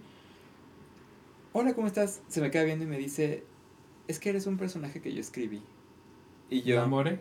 ¿eh? Oh. Y este, y yo, ah, ¿Y tú ok. ¿Eres Sunrise? y yo, ¿Por qué? Porque igual y sí. y yo como, ah, o sea, pues se me hizo un comentario como muy chistoso, ¿no? Y yo, ah, ok. Ya, la verdad, hicimos, o sea, la temporada y todo esto. Y el día que anuncian las nominaciones a los premios Metro, me llama y me dice, oye, quiero que tú hagas eh, el vestuario de una obra que acabo de escribir. Eh, ¿Podemos tener una, una llamada? Sí. Y me contó justo sobre el amor. Y cuando me, cuando me pregunté, ¿cómo, que, ¿cómo quieres que se vea? Y me dice, es que para mí el amor eres tú. O sea, es, es esa esencia que, que tienes tú, ¿no? Ah, Originalmente incluso que fuera una draga. Y, y, y, y yo a pesar de que, de que hago drag y que amo el drag, yo decía, es que no me hace sentido que, que el amor eh, sea, o sea, como que siento que no es el lugar para una drag queen. Claro. O sea, más bien es una persona no binaria. O sea, el amor es, el amor no tiene género. Lo es todo y nada. Ajá. Entonces quería este rockstar, pero no queríamos caer en, en, en, ¿sabes? En estoperoles y pelucón. Pero tan, o sea, y de hecho es una obra que no tiene un diseño por track. O sea, si entra alguien a cubrir cierto track, no lleva el mismo vestuario que el actor o la actriz anterior. Se le crea Se a le esa crea persona. a esa persona. Entonces, cada lamore que hemos tenido es diferente. Se ha diseñado para César Enríquez, para Aguacate, para Valeria Vera, para este Muero por el de Alejandro Calva. Alejandro Calva. Muero por el de Alejandro Calva. Está muy cabrón. O sea, lo poquitito que se ve en el póster es como. ¡Oh! Sí, está no y Sí, se me ve, se ve, o sea, y se ve imponente, es un hombre gigantesco y además se ve, o sea, grande, grande, grande. Y cada uno está influenciado por una estrella de la música real, ¿no? Por ejemplo, está Enrique era Prince, eh, Aguacate Boy George, Valeria era Annie Lennox, Y spoiler, bueno, seguramente para este momento ya habrán visto a, a- a Alejandro este. Alejandro, es Madonna. ¡Oh, wow! Entonces, Y por ejemplo, ¿en qué tipo de detalles podemos notar la referencia a esos artistas? por ejemplo, Annie Lennox, el cabello. O sea, nosotros le dijimos a, a Valeria, Annie Lennox, Annie Lennox, me rapo y me lo pinto de naranja. O sea, y es, y era, y era también lo comía con, con el, el- tipo de silueta. Pero más que, más que los detalles visuales, por ejemplo, creo que en el de Calva es un poco más como straightforward, como el de decir, sí, o sea, eso que trae, eso es, eso es de Madonna. Es, es más en la, en, en la esencia, en la vibra. O sea, porque tú ves aguacate y siento que, bueno, yo en lo personal sí veo un poco a Boy George en, Y ya entendí además el maquillaje de en, Aguacate. el, en el lookcito, ¿no? Sí. Ves a, ves a Valeria y, y, y sí tiene esta, esta, esta cosa que tiene Annie Lennox, porque Valeria además es, es una persona con una feminidad y una masculinidad tan exacerbadas Sí, ambas, pero sí, que viven sí. de una manera tan armoniosa en el mismo ser. O sea, es muy hermoso hablar y convivir con Valeria. Este, y César es también esta persona que vive en el éter del género. O sea. ¿sabes? Es como. Este. Sí, es. Son, son, son personalidades que. Incluso Alejandro, o sea, Alejandro, a pesar de que tú ves al señor. Sí, que veo un a- veo un hombrezote. sí.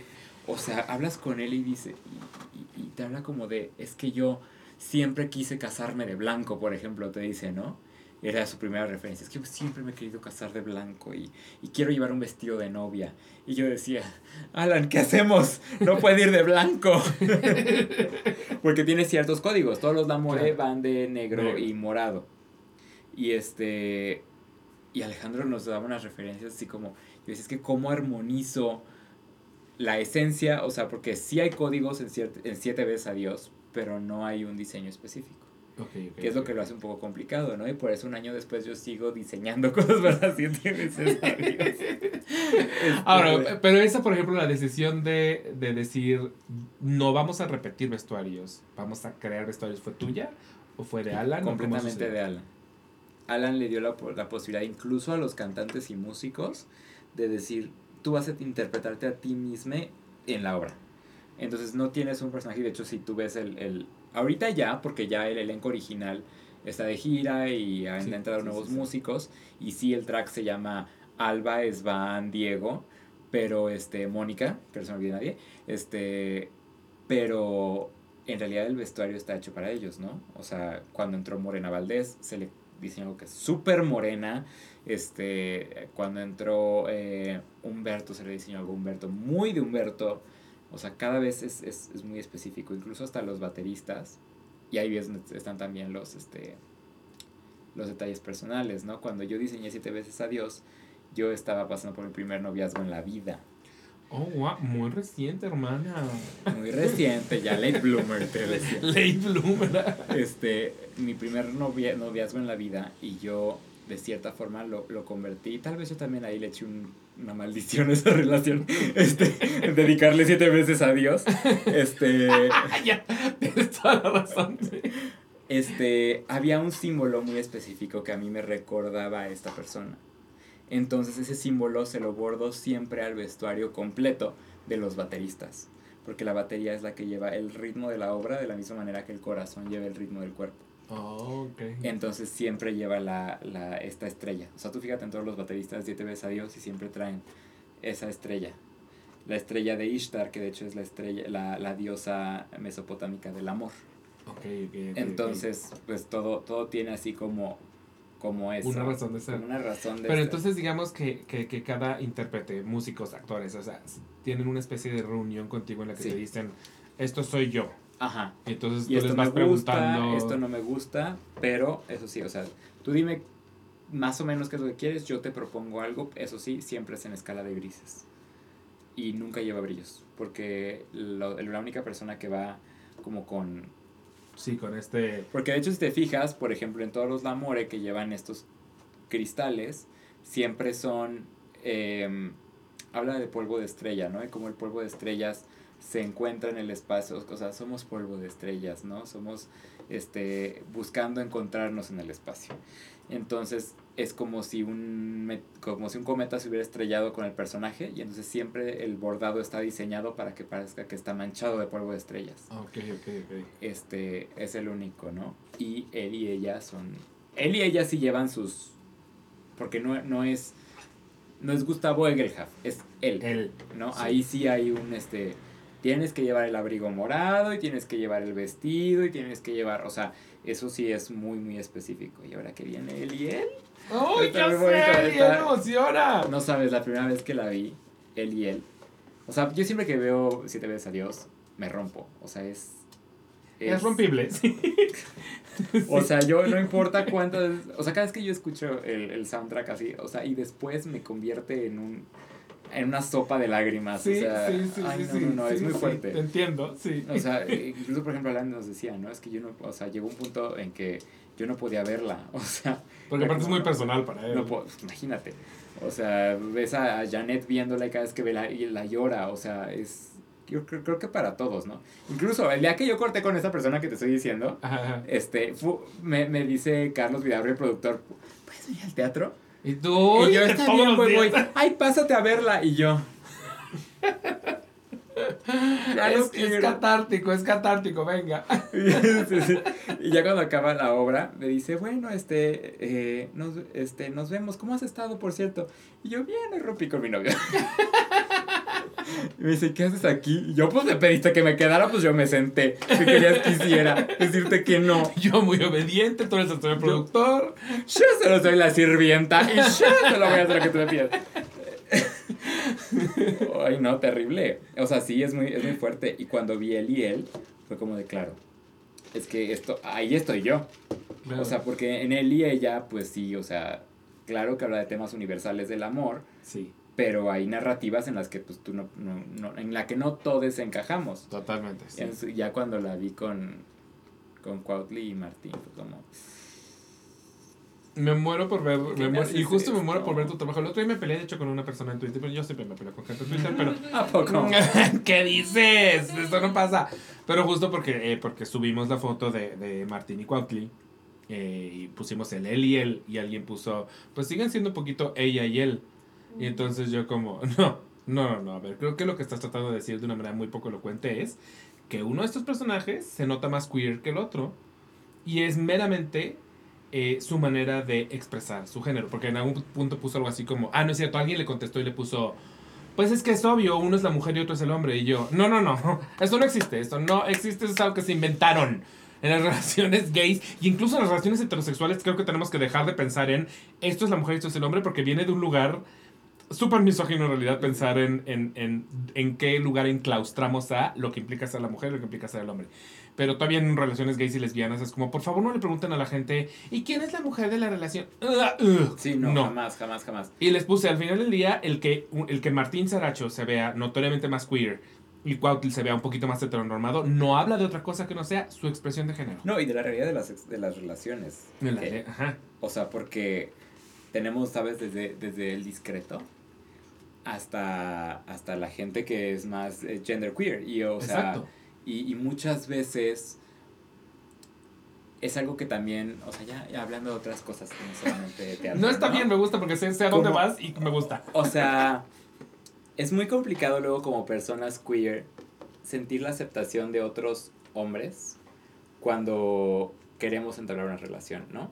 O sea, a mí me ha pasado mucho esta cosa como de, es que es demasiado femenino, porque hace drag, pero es que a mí me gustan los hombres, ¿sabes? Y es como de, a pesar de que yo me identifico como una persona no binaria y que me expreso a mí mismo como una persona, como, o sea, en masculino, o sea, sí tengo todavía esta parte como de, de sí soy una persona no binaria, pero al mismo tiempo también tengo esta parte, y siento que también por eso hago drag, porque ah, me ayuda como a balancear estas dos fuerzas que viven tan fuertes dentro de mí, ¿no? O sea, porque de pronto en la mañana me ves en el gimnasio acá, o sea, así, ¡ah! y en la noche me ves, o sea, bueno, echándome unas de Gloria Trevi, pero preciosas, o sea, porque es, es, es eh, Ofelia Pastrana le llama la eh, euforia de género. La euforia de género, ajá, ajá. Y siento que, o sea, es algo que mucha gente no entiende.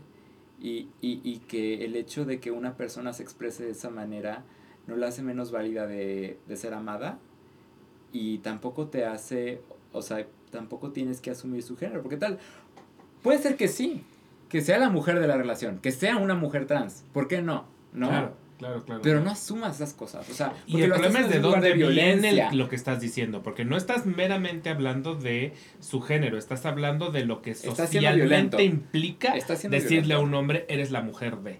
Ajá. O sea, está, estás siendo violento y Ajá. estás, siendo y estás misógino, queriendo decir... homofóbico, Exacto. transfóbico, o sea, y ponle más, lo que quieras, o sea, estás siendo Ponle una más, persona de mierda. ponle más. E, e insisto, incluso en las relaciones heterosexuales, si seguimos basándonos en el concepto de la mujer y el hombre, entonces un poquito estás diciendo, él es el protector, el, el, el que trabaja, ella está en la casa, en la cocina, en- viene de ese lugar. Entonces dejemos de pensar a la gente como hombres y mujeres, o sea, por favor, porque en el momento en Sí. que lo seguimos pensando así, en realidad los estamos pensando en cajitas, en cajitas Ajá. sociales.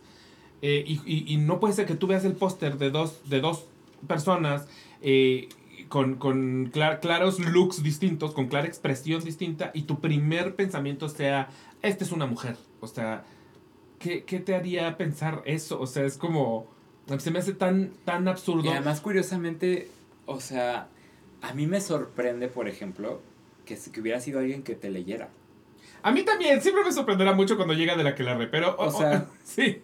Es como, sí, de pronto, incluso, por ejemplo, yo en, en mi contenido, de pronto hay comentarios como de, también de ese tipo, y es como de, a ver, ¿Qué haces aquí? estás consumiendo a dos, a dos travestis locochonas que estamos hablando de lo que quieras, y sales con los comentarios, o sea, yo pensaría que mi audiencia está más Uno pensaría, Del y otro luego lado. resulta que, que no, hay muchas sorpresas, hay muchas sorpresas. Hoy, hoy mismo me pasó. Subimos las imágenes de Ariana Grande, ya como que ya salió en el look de, de Glinda. Así. Este.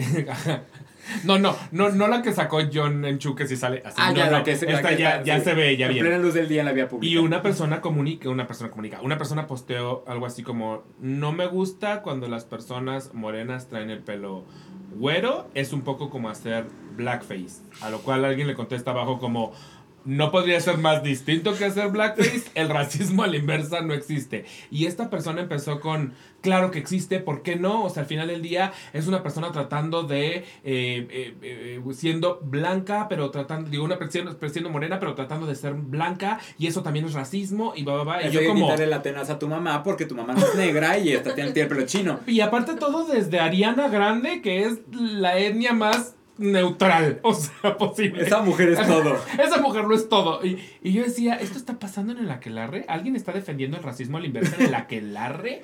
O sea, que digo, justo eso, que es como, ¿qué haces aquí si nosotros somos, somos una página que solemos, nuestro discurso completamente es otro? Tendrías que estar muy peleado con nuestro discurso. Sí, bueno, diga, digamos tú, por ejemplo, de esta cuestión del, del- del racismo a la inversa, que es muy válido, o sea, el, el, el, este, el pelearnos porque el racismo la inversa no existe. Ajá, sí. Este, pero desde la cuestión de lo queer y lo, y lo LGBT, o sea, siendo tú la imagen de tu contenido, Claro, claro, claro. que eres así, o sea, una flamboyante. Yo te lo quería decir, mamá, la más linda, hermano. lo dijiste tú, no yo. Este, como que, que, que te...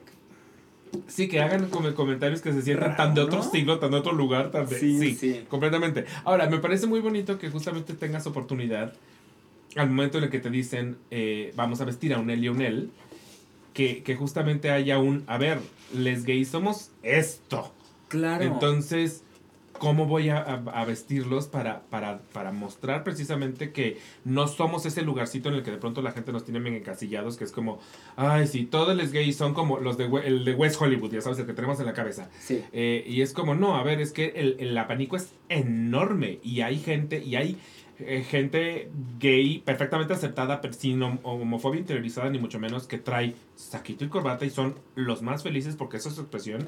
Y hay gente que se va completamente hacia un lugar femenino sin necesidad de ser no binaria tampoco. Claro, y este, o sea, sin dar spoilers, o sea, pero a mí me, me interesaba también un poco hablar desde el vestuario, de esta cuestión que a mí me, varias veces, me, digo, ya creo que estamos pasando esa línea, pero por ejemplo mi familia, este, de- en un principio, ¿no? O sea, como que, ah, Antes incluso de salir del closet, ¿no? De pronto, nada más sabes de que tengo cinco años, ¿no?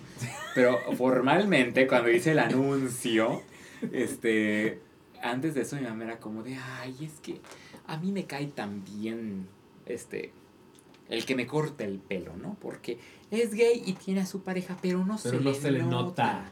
Oh, sí. ¿No? Sí. Y para mí no hay nada más frustrante que eso, ¿no? Y yo por eso así me encanta la gente, es como de soy trans y que se me note lo trans. Ajá, Soy no- gay que se me note lo gay, soy no binaria que se me note. Sí, ¿Por qué sí, no? sí. Tenemos que ser visibles, ¿no? Claro. Entonces, digo, la historia como tal no se presta tanto a esta cosa como de... eh, hagamos a, a un, este... ¿Sabes? Este, ca- casi que que con máscara de perro de cuero. Pero A un furro A un furro. Furro descontrolado. porque no es el lugar tampoco, o sea, aprendamos que hay, o sea, también tenemos un texto al cual servir, ¿no? Sí, sí, sí. no solo una agenda personal. Entonces, este, es, e- e- era para mí como importante esto de, de sí, o sea, también nos, o sea, por ejemplo, eh, Martín, el vestuario lo inspira mucho en lo que yo uso, en lo que él usa.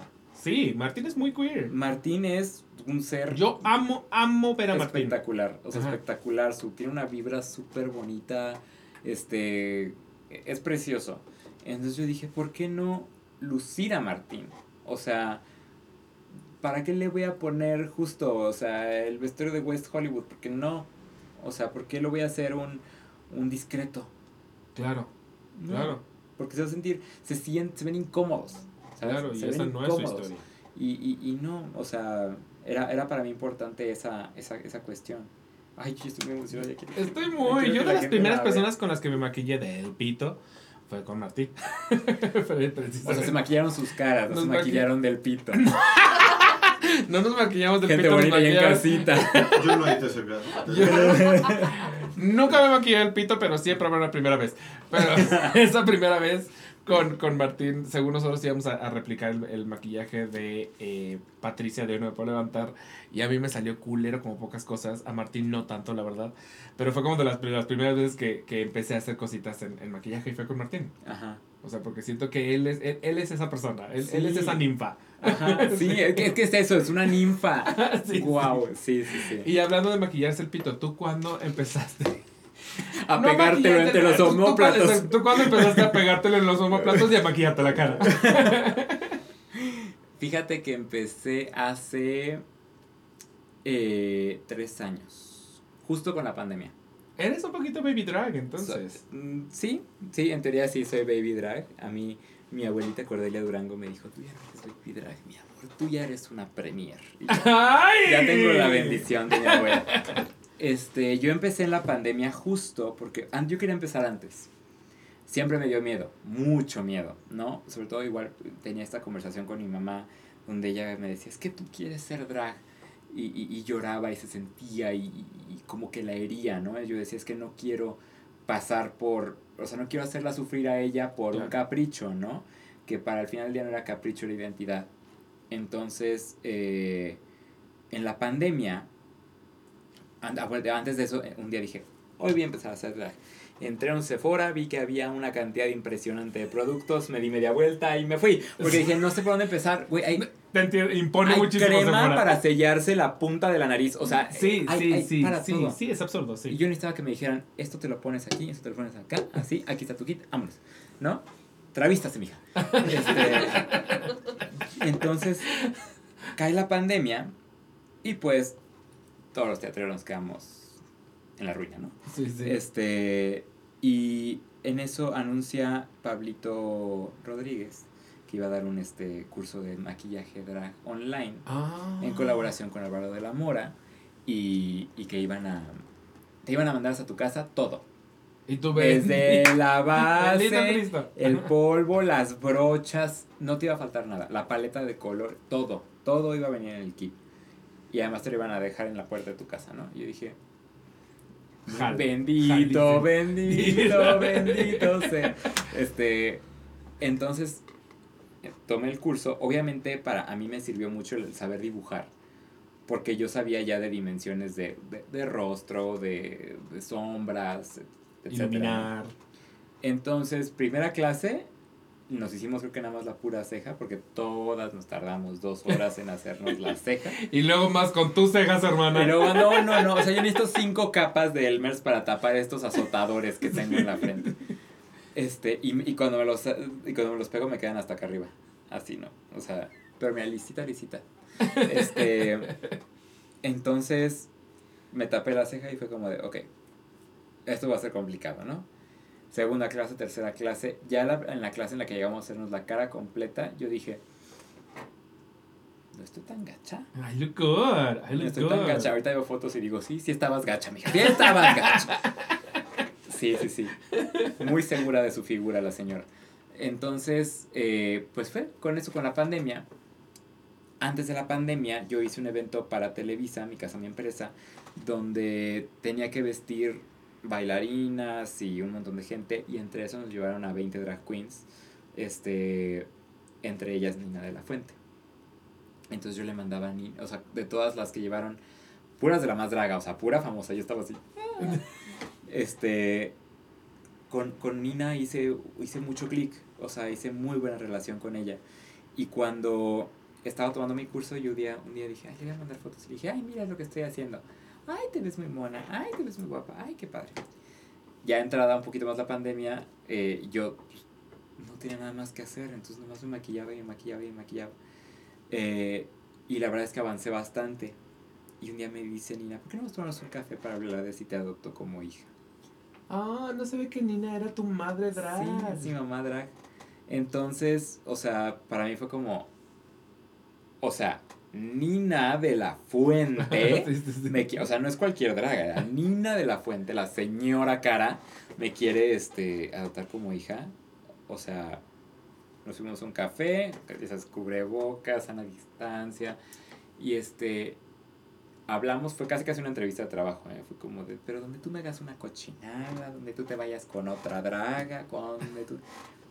Y ya, o sea, a partir de ese momento, pues, me convertí en una de la fuente. Y, y después tomé un curso de stand-up. Y fue donde dije, ah, ok, aquí es donde puedo yo llevar mi drag a los escenarios, ¿no? De puedo retomar este sueño de ser actor o actriz y este y hacerlo bajo mis propios términos. Empecé a tomar clases con Tito Vasconcelos, este, de cabaret. Entonces yo como que dije, voy a llevar mi drag a nuevos espacios. Este, porque cuando yo conocí a Tito me dijo, y le dije que yo quería, que yo estaba empezando a hacer drag, me dijo, pero no te voy a dejar que seas una chica bonita en un antro. este, pero quiero baby que lo sabe. quiero que seas una, una chica con, un discurso, que tengas algo que decir. Y yo, ok. Es así fue como empecé a formar mi personaje, porque para mí Garzón es eh, una... Es como si fuera una marioneta del teatro Guiñol. Ok. Entonces, eh, como Paula Maxa, que era la, la, la, actriz del Teatro Guiñol, la mujer que murió mil veces, ¿no? Porque era la que representaba estas obras tan mórbidas de, de asesinatos y de terror en los años 20 en París. Y en esa época había una subcultura que eran las garzón, que eran todas estas mujeres que adoptaron un este, vestuario masculino para luchar por sus derechos. Como por ejemplo esta ah.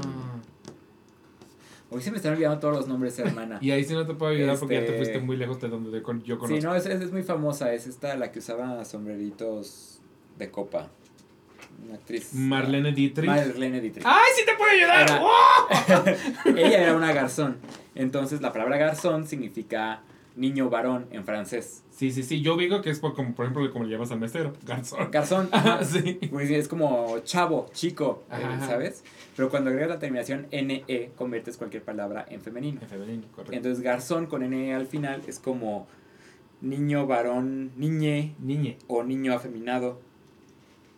Y así fue que dije, bueno, o sea, mi, mi drag va a estar como esta influencia como de, del horror, pero del teatro, pero del cabaret y, y de la época de, de, los años 20, que para mí es mi época favorita del mundo. O sea, yo cuando visité París y, este, y pude caminar por las calles de Montmartre, yo decía, es que yo he estado aquí antes. O sea, esto para mí es así como se sentía ese, eso que, que a mí me movía.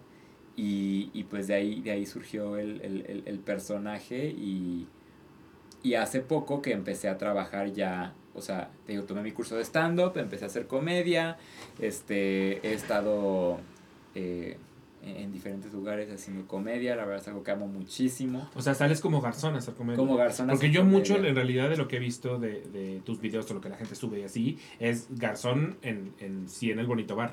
Ajá, bueno, ahorita últimamente es que ya tengo como medio año que empecé a trabajar este en, en Rico. O sea, a partir de que justo que empecé mi contenido con Ina de la Fuente, ojalá estuviera sobria el podcast. Este que, que como que dije, bueno, es que creo que también no debo limitar mi drag a yo solamente hago mi drag en lugares de alto arte Sí, y sí, sabes sí. Drag O sea, elitista. drag elitista, ¿no? Porque hasta ese momento era como de garzón solo se ha presentado a los metro, ¿no? O sea, no, o sea, la gente también tiene que, o sea, tengo que darme a conocer en los espacios donde se hace drag y donde se consume drag, que son los, los, los bares, ¿no? Claro. Entonces, eh, yo hablé con, este, con la gente que maneja Rico, que tiene las mejores drag queens de la Ciudad de México. Y el hecho de que me hayan aceptado como parte de las ricuras fue este. Pues fue, fue, fue una gran validación a mi trabajo también. Pero también fue una especie de casting, o sea, fue como una audición o nada más llegaste este, es que ya me habían visto. O sea, yo, yo había hecho una audición para la carrera drag de la Ciudad de México y de hecho quedé y me tuve que salir por siete veces a Dios. Este, pero yo era parte de ese elenco. Ya como que ya me habían visto, me habían visto hacer comedia y, y la verdad es que mi drag yo, yo lo, lo, lo cuido bastante. O sea, cuido que siempre el, el peinado sea, este, sea bueno, que el maquillaje sea bueno. Y es algo que a mí me enseñó Nina, ¿no? Es como de perfección. O sea, siempre apunta a eso. Y, y creo que eso fue lo que también como que les, les llamó la atención. Y obviamente Claro. el primer día que me dijeron, ay, ¿por qué no te vienes este fin de semana a, a hostear? Yo dije, ese día me voy a parar en el mejor vestuario que tengo, en la mejor peluca, en, me voy a tardar seis horas en mi maquillaje, este, y voy a dar así Showzazo. showzazo, ¿no? Y la verdad es que llevé, llevé un, un vestuario. Tú te vas a acordar porque ese vestuario lo llevó Olivia Collins a la función de drag. Por supuesto me acuerdo. Tengo muy presente el vestuario y el pelucón, que eran 78 pelucas juntas. Ajá, era, eh, que, que todo, todo era mío. Entonces, pero ese vestido, ese traje, es un vestido que le había regalado a ella Maribel Guardia. Ah, ok, ok. Y entonces después cuando ella, cuando, o sea, se fue a su casa y todo esto, y al día siguiente me llega su chofer y me dice, aquí están las cosas este, que, que te manda Olivia, que te regresa, y te manda esto y me da un portatrajes. Entonces me regaló ese traje a mí. Ah, Entonces dije, ese me lo voy a llevar a mi primer hosteo. Y sí, pues obviamente fue muy espectacular el, el, el, el ver el pelucón y, y, y esto, y yo con mis colmillos, todo era, era, o sea, y a partir de ese momento como que pues ya me quedé en, en Rico y en La Loca, que cada fin de semana nos pueden encontrar por ahí. Y este, sí, sí, esta mujer no duerme. pero, pero sí es, eh, para mí era importante eso, ¿no? Como darle exposición a mi drag en los espacios que, a los que pueden ir los, los fans del drag, ¿no? Porque muchas veces a un show de comedia va gente que es fan de la comedia, pero no fan del drag. Totalmente. Entonces, el hecho de que te puedan ver en, en, en, en un bar es, es también democratizarlo un poco, ¿no? Porque conozco a varias dragas que es como de, no, yo mi drag es nomás, soy una draga visual y soy... Sí, tomen, eh, tómenme ¿sabes? fotos O sea, y nunca me vean y eh, es como... O sea, también... o sea, está bien que te sientas la superestrella hermana, pero... Pero la gente quiere vernos, ¿no? La gente Sí. quiere Sí, sí. Consumir lo que hacemos. Entonces, para mí fue como de, sí, o sea, pero también soy una draga con discurso, pero también soy una draga que, que me gusta eh, proponer en mis looks. A veces hace demasiado calor y me tengo que ir en un payasito, no pasa nada. Pero, pero como que es esa, es esa cuestión, ¿no? Como llevarlo a, a los espacios donde se consume el drag. Oye, a mí me gustaría mucho verte hacer comedia. En realidad no, no sabíamos. Se me vengo enterando ahorita que, Sí, que haces stand-up. hago Me stand-up. mamaría. Me Hago mamaría. sí, sí, sí, y la verdad es que me, o sea, me ha ido bastante bien en los shows que he hecho, que no, o sea, no han sido muchos, como que hago stand-up eh, cada semana, como los stand-uperos, pero ya he abierto shows a, a, a, a estando perros importantes, a Nicho Peñavera, este, estoy con Nicho Peñavera, con este, el, que casi siempre me jala es este Raúl Jiménez, Mi Ramírez, o sea, he estado en, en, en Opens y todo esto. Ay, me urge, sí quiero, muchísimo sí, quiero. Sí, la verdad es que, que me va bien. Mi sentido del humor, pues así, negro. es negro, claro, como tu alma, sí. Como mi alma. Ojalá tuviera una. Oye, tengo unas dos últimas preguntas antes de, de irme a mi siguiente sección, pero ¿qué acabó pasando con tu canto? O sea, seguí estudiando con, con esta maestra, con Laura Rentería y con Pablo Olvera, uno de los actores de Urinetown y gran cantante. Este, y, y sí lo logré desarrollar, o sea, incluso tuve momentos en el que yo, es que yo todavía me da un poco de pena, ¿no? O sea, yo sé que lo puedo hacer y de repente estoy en mi casa y me pongo así, las del fantasma de la ópera me fascinan, o sea, porque yo soy barítono. Claro. Entonces siento que en el teatro musical la música está normalmente enfocada a los tenores. Sí. Y no hay tanto para las voces más graves. Entonces, para mí, de hecho yo este, quería audicionar para Jamie, porque decía, necesitamos dragas y no importa el registro. Y yo dije, es momento. Pero se entregaba el mismo día que la audición de Drag Race. Oh, Sí, prioridades. Pues no prioridades, pero yo dije, ya estoy más adelantada en mi proceso de drag race. Creo que tengo más herramientas para hacer un buen papel en drag race que para, para meterme en mi primer musical, ¿sabes? Claro, claro, claro. Entonces dije, acabo la audición de Drag Race y si me queda un día para armar la audición de Jamie, lo haré. Y había, este, había preparado la, una, una coreografía de Land of Lola y no sé qué que me había puesto Pablito este, había preparado mi canción y todo, eh, pero la verdad es que yo ya estaba, o sea, el proceso de audición de Drag Race fue muy, muy pesado y, y, y ya no me quedaba, la verdad, energía, como si el día que yo audicione para un musical lo voy a hacer bien. Claro, y sucederá. Entonces, eh, creo que no canto mal, o sea, he tenido varias personas como que les he abierto mi corazón a decir, acompáñame a una canción, a una clase de canto o escúchame. Y, y la, la, la, respuesta ha sido muy positiva. Este, incluso este, alguna vez tuve un taller así con muchas personas y también se quedaron así como de no sabíamos que cantabas así, ¿no? Porque mi voz es muy grave. Entonces, este, y siento que lo que me falta y que me lo está dando el drag es esta como confianza en lo que soy capaz de hacer. Siento que es lo que me falta. O sea, confiar en mí, confiar en, en, en, en, mis talentos. No estoy diciendo que cantar sea uno, pero este, pues quién sabe, puede ser que sí, ¿no? O sea, estoy apenas eh, quitándome ese miedo que me había impuesto yo solo de no tienes nada para subirte a un escenario.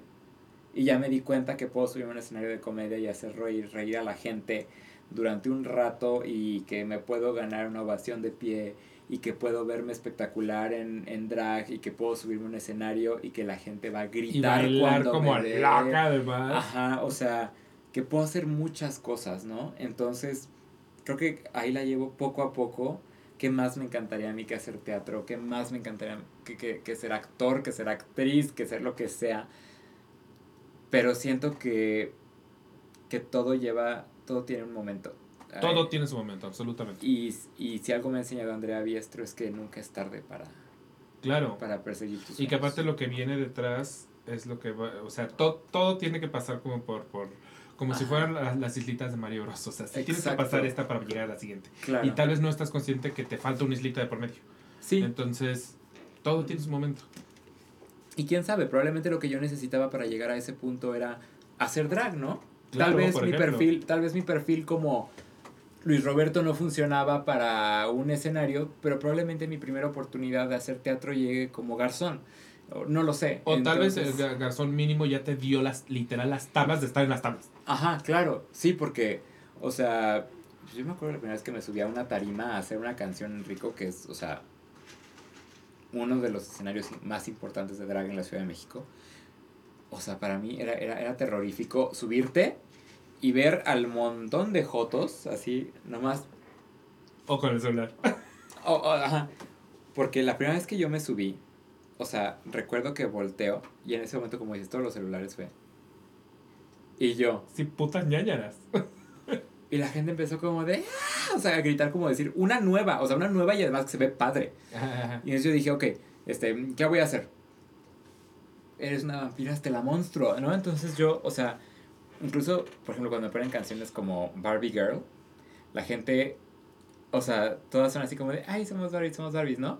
Pero yo hago el, como Barbie, let's go party, me pongo Sí, así sí. toda como, como poseída y la gente se vuelve, se o sea, se vuelve loca porque es algo diferente. Claro. ¿Sabes? claro. Entonces como que buscar esa ruta también me ha, me ha ayudado a, a crear eh, confianza. Y cada vez lo hago con más, con más soltura y con más facilidad. Hacer el stand todavía me sigue costando.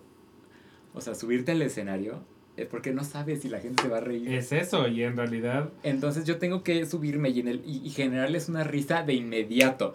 En el momento en que se ríen por primera vez, yo digo, ya, Ya, ya me los gané, ya, Ya. puedo seguir. ya, ¿no? O Sí, porque en realidad en el stand-up justo es eso. O sea, si ya pasaron 10 minutos y no me has hecho reír, ya la gente está. La, la energía está en otro lado. No, si ya pasó un minuto y no los hiciste reír, o sea, porque tiene que ser de inmediato. Entonces yo, o sea, algo que me gusta mucho de mi personaje en el escenario de comedia es que me subo viéndome así como como pues la perra más icónica del universo, pero que empiezo a echarme mierda a mí misma porque la peor mi peor enemiga soy yo.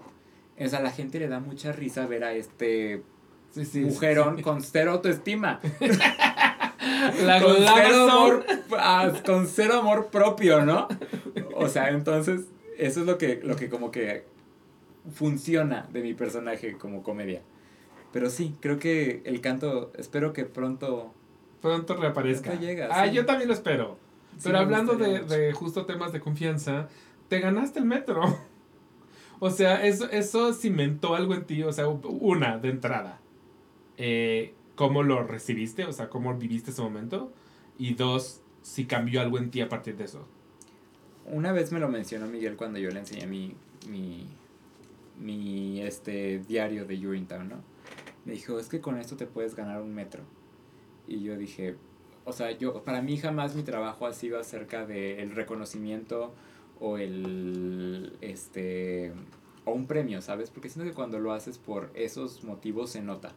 100%. Entonces, yo jamás lo he hecho por por, es, por, eh, por esas razones.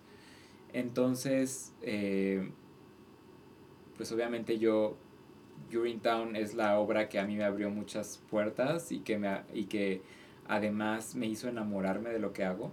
Entonces yo lo hice con muchísimo amor y dedicación. O sea, cada detalle, cada puntada que, que yo podía intervenir en el vestuario, lo hacía con todo el amor de mi corazón. Y cuando llegan las nominaciones yo estaba muy nervioso. Porque todo mundo me decía, te van a nominar, te van a nominar, te van a nominar. Incluso yo estaba en ese momento haciendo quién es la máscara y Mónica Huarte me decía, es que te van a nominar, estoy segura que te van a nominar. Yo no sabía que ella ya había hablado con Sergio Villegas para preguntarle y Sergio no le había querido decir. Este, y me dice, es que yo sé que te van a nominar. Y yo decía como, no, es que, o sea, el hecho de que me lo dijeran, para mí era como, yo no lo hago por esto, pero ya me está dando nervio que no me vayan a nominar porque todo el mundo dice que me van a nominar. Claro, ahora tengo una presión. Ajá, ahora tengo la presión extra, o sea, presión social, de que ahora me tengo que ganar un premio. Entonces, cuando, cuando salen las, las nominaciones, ay no, el, el video más tedioso del universo, yo estaba con, con, con el iPad enfrente y así ya sabes, ¿no? Mejor dirección de una obra, fulana de tal, fulane de tal, fulano de tal, ¿no? Mejor diseño de vestuario para un musical. Y yo, ¿qué está pasando? Y así empiezan, porque además se acababa la pantalla, hermana. Sí, ya no cabía sí, un nombre ya. más. Ya no cabía un nombre más. Y empieza así, y fulana de tal, y fulana, y puros nombres así, ¿no? Sí, Ya sí, sí, el que nombrezote. Giselle y este, y Estela, y no me acuerdo que me creo que estaba ya, no, ya no me acuerdo. No creo que Jerili fue en, en el segundo año. Sí. Este. Y yo, yo así. Y yo temblando. Y al final, este. Luis Roberto. Luis Roberto Orozco, Urinetown, el musical. Y yo. O sea, te juro que sentí como toda la sangre de mis brazos se fue a mis pies. O sea, yo decía.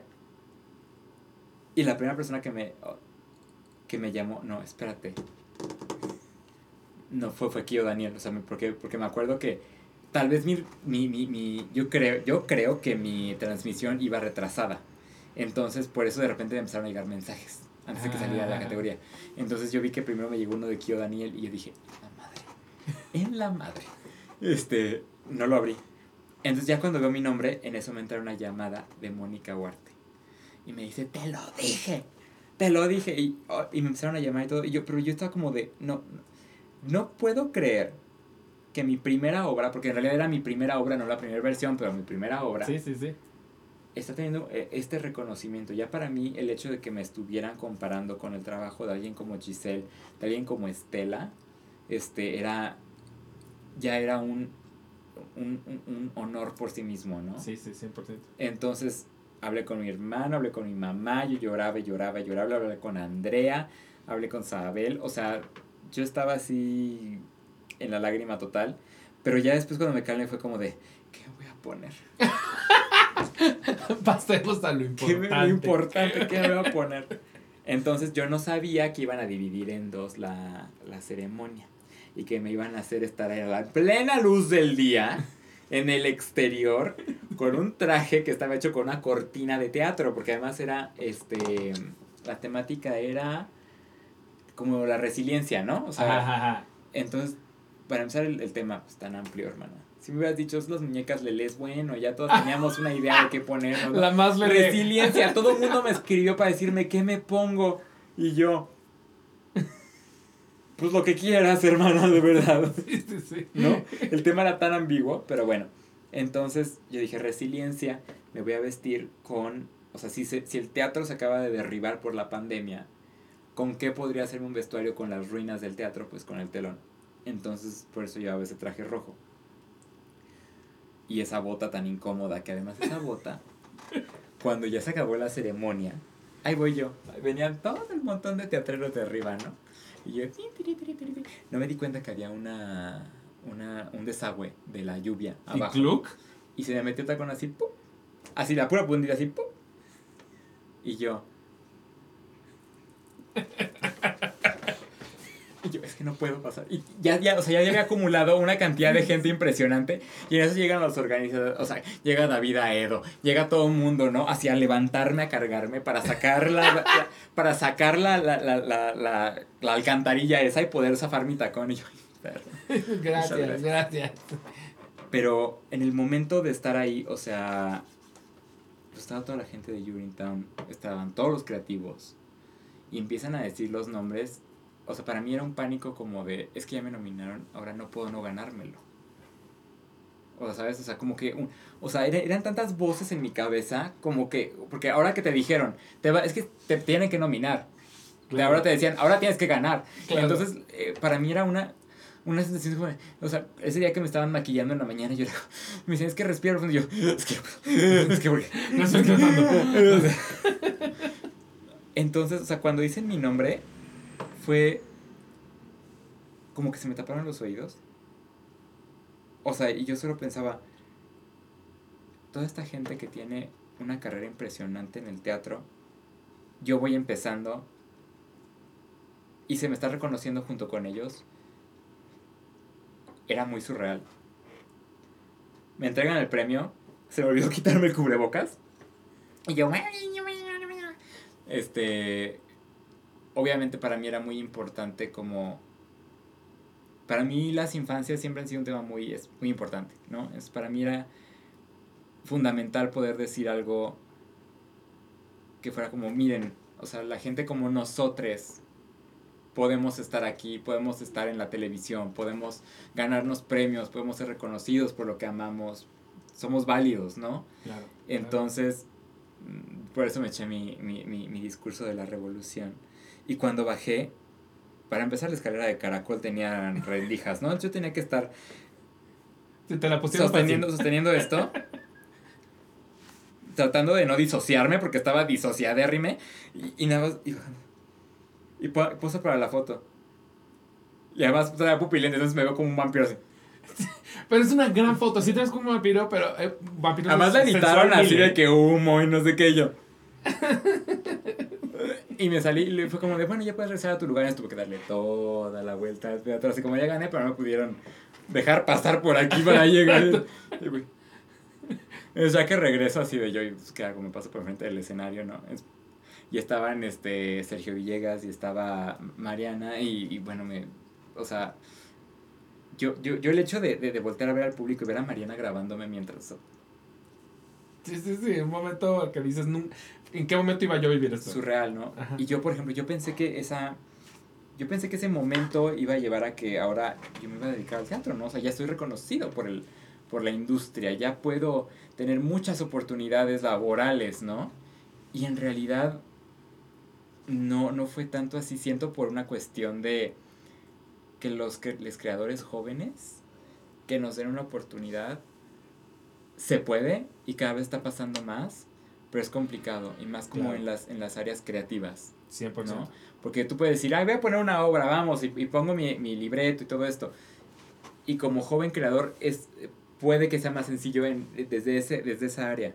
Pero como creativos, como, como personas eh, que nos dedicamos al, al- a los diseños, eh, es, es un poco más complicado, ¿no? Y a partir de justo de los metro, de los metro nada más he hecho siete veces adiós. Pero te agarró la televisión, tu casa Televisa. En casa Televisa. Y no has parado, hermana. Ahí sí, sí, sí, sí. La verdad es que, o sea, trabajo no ha faltado, claro que sí, pero, o- y me volvieron a nominar por siete veces a Dios, lo cual también fue así, súper nerviosismo, ¿no? Porque yo así como, la misma experiencia, yo, e incluso yo dije, no voy a verlas, no voy a verlas. Y, y, y, y no, cerré mi iPad y así. Y también me empezaron a llegar mensajes después y yo fue como de, Oh, me están diciendo, me están diciendo, me están diciendo así como de lo sentimos mucho, creíamos que ibas a estar. No, pero sí, y fue cuando dije, no, es que necesitamos ya más que visibilidad eh, no binaria, necesitamos visibilidad drag. Fue cuando decidí que ese, ese año a los metro iba a ir en, en, En, drag. en muy drag, o sea, la peluca medía dos metros. No, me tuvieron que abrir la puerta de escenografía del teatro para poder entrar. Yo no entraba por la puerta normal del público. Me tuvieron que sentar atrás en, la- en el área donde está la, para la silla de ruedas porque mi vestido ocupaba todo el espacio de la silla de ruedas y luego yo ocupaba la silla, no podía doblarme porque tenía varillas hasta las rodillas. Entonces yo estaba así y la peluca no podía, ta- tapaba la cámara porque la cámara estaba justo ahí en el pasillo. Entonces yo estaba así. Tengo tan presente tu look de ese día, sí, pero tan presente porque justo te veías monumental, o sea, una, una drag gigantesca, o sea. Y es que además yo dije, "N- nunca uso zapatos de plataforma. Así dije, necesito un plataforma así para verme más alta. No entraba, o sea, me tuvieron que sacar, o sea, y justo cuando, cuando me... Porque además Sergio Villegas dijo, esta ceremonia tú vas a ser el payasito de la fiesta. O sea, todo vas a ir a la alfombra roja, los medios, vas a presentar premio, vas a esto, vas al otro. Ya para cuando siete veces a Dios ganó el premio. Sí, Y yo dije, ya, Aquí, yo me quedo aquí, muchas Yo gracias. ya, mira. Y en eso Iván Sotelo, que estaba sentado atrás de mí, es como, te paras, cabrón, porque también eres parte de esa, de esa, de esa compañía. Y yo, pero es que yo tuve que salirme para poder entrar al escenario. ¿Cómo voy a llegar al...? Tuve que entrar entre... O sea, los técnicos de las cámaras fue como, cargamos la sirena, te ponemos en el pasillo. Tuve que presionar el vestido, caminar, bajar, brincar el prompter casi y entrar así de que, ay, yo también soy parte de esta, de esta empresa. Y hola. Y luego todos queríamos estar en la foto de la, de la, con el metro, ¿no? Claro. O sea, para empezar éramos toda la compañía de Siete veces Adiós, más esta travesti que traía un barco. Entonces, o sea, tuve que, o sea, yo hasta atrás así eché, eché contra la pared el, el vestido y ya me puse para atrás porque yo salía, o sea, Carlos Vidal es muy alto, ¿no? Yo, yo me veía a la altura de Carlos y este, pero hasta atrás así todos, ay, pero acostados en mi vestido. Ese vestido está en mi casa y ocupa toda una pared porque no sé qué Claro. hacer con él, no sé qué hacer con él. Pero es que ya es icónico, ¿sabes qué? Es que algún día yo sigo creyendo que vamos a tener un jarro café del teatro. Ahí va a entrar ese vestido. Ya, Ahí me encantaría, me encantaría. Voy a pasar a mi siguiente bonita sección, Ahora. preguntas que me saco del ano. Ahí te va. Y esta está muy pensada en lo oscura que eres tú. ¿Qué te asusta a ti?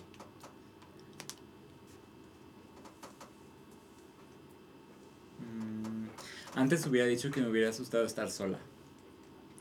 Pero creo que he aprendido a amar, ¿sabes? O sea, estar conmigo. O sea, y eso es muy importante.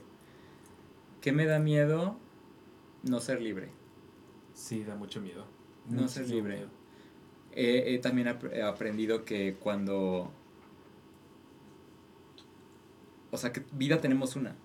Y a pesar de que, que, de que amemos a la gente que, que es cercana a nosotros y que, que a veces no queramos, no sé, por ejemplo, salir del closet o dedicarnos al drag por qué van a pensar ellos o si los van a lastimar, si, o si se van a sentir heridos. Si no lo haces, esas personas algún día ya no van a estar. Y es lo que a mí me pasó con el drag, por ejemplo, ¿no? Tuve que ser egoísta y pensar en mí y decir, es que un día mi mamá no va a estar. Y que voy a, y que voy a sentir yo de no haber aprovechado el tiempo de hacer algo que amo. Claro. Entonces creo que eso de no ser libre es lo que me daría mucho miedo. Y aparte siento que a veces nos compramos soluciones ajenas, o sea, es, eh, a mí me toca solucionarme a mí, a mí me toca Claro. darme libertad a mí, me toca hacer esto por mí. Yo entiendo que igual y a, esta persona la puedo herir, la puedo, pero no lo estoy haciendo a propósito. Ajá. Le está cayendo de otro lugar. Y entonces le toca resolverlo a ella. Claro, esa persona es responsable de Es lo que responsable, sienta. o sea, no, yo no me puedo hacer responsable. Sí, porque al final del día es la vida de cada uno de nosotros. Y si no. Y si no pensamos en nuestra felicidad, un día se nos va a acabar. O sea, esto se va en- de un minuto a otro. Claro. Entonces, hay que. Yo, yo entiendo que hay contextos donde es más complicado y tal vez estamos hablando desde un privilegio. La burbuja, sí, sí, mil por ciento. Y, y que para, no para todas las personas es fácil, pero creo que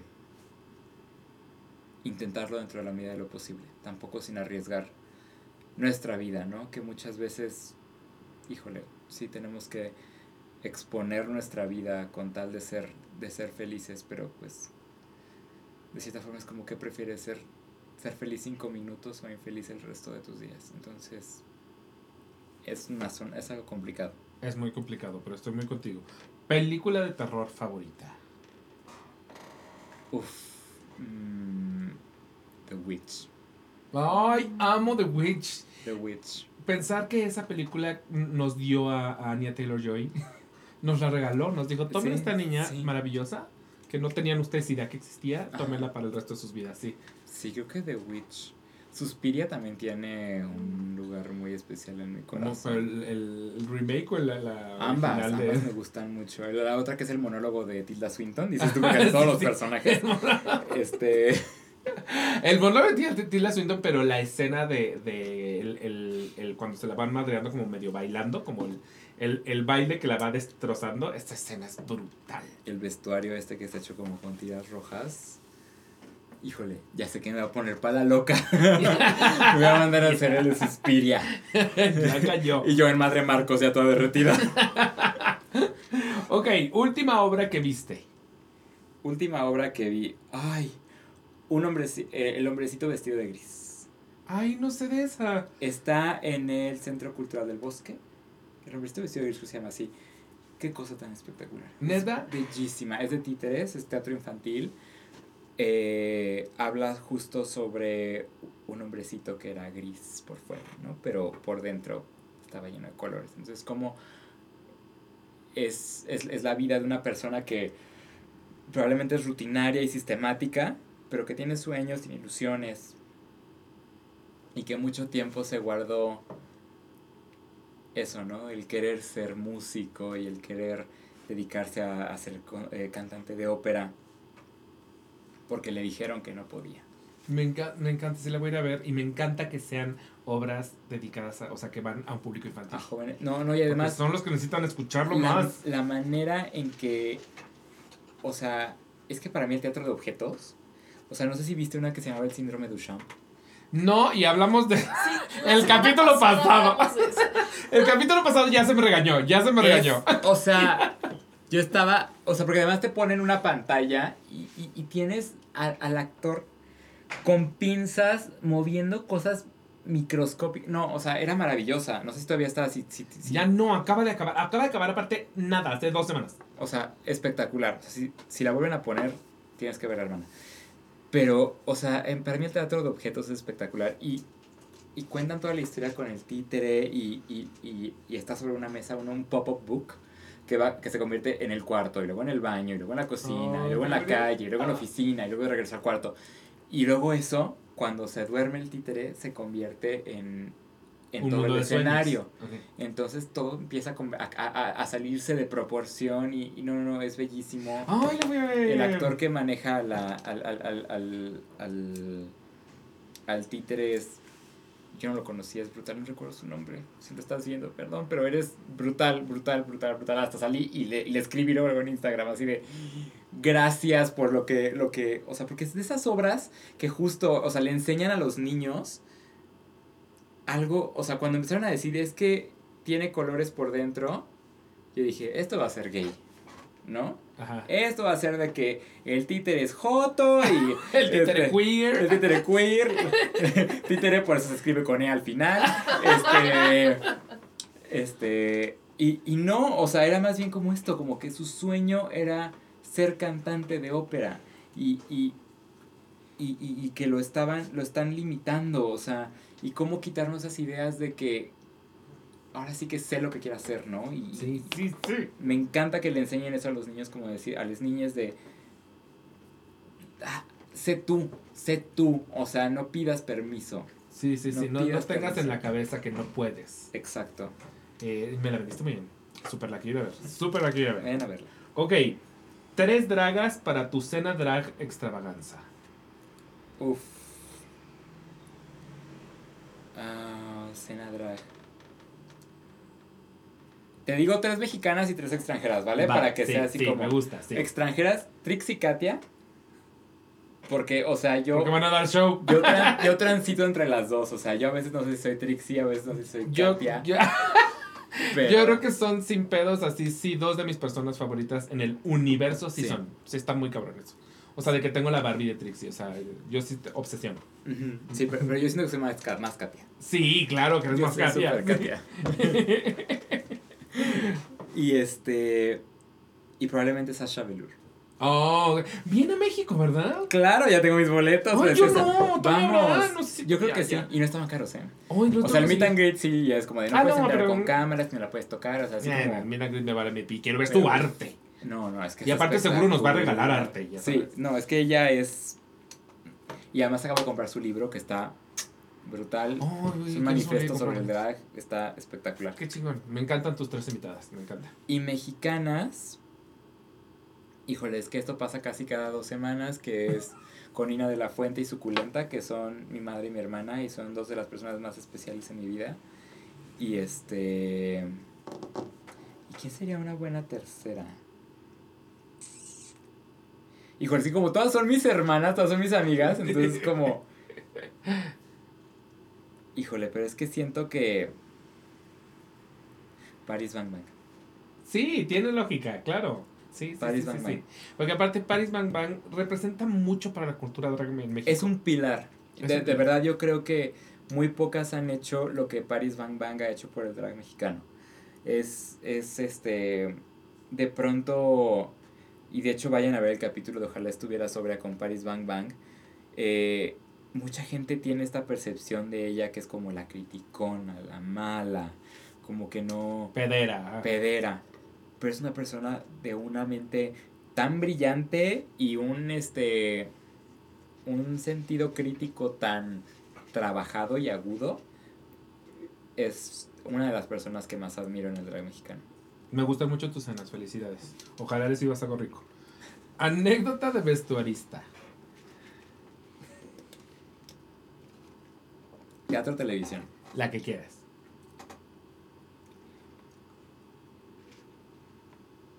Es que estoy pensando como que si relaciona al vestuario o como de estar. Mm, ¿Qué será? Es que estoy pensando en algunas, pero no sé si, eh, porque aquí te con- consumen mucho contenido estas personas, entonces lo van a ver. Este. Una vez. Ay, ya lo voy a decir. Yo estaba muy enamorado de Nemo Sánchez. Y este. ¡Qué oso! Este. Una vez. eh, a veces yo me paraba del lado del escenario de Hope cuando cantaban su canción para sentir que me la cantaba a mí. Y Memo Sagosto se está enterando ahorita. Creo que se está enterando ahorita.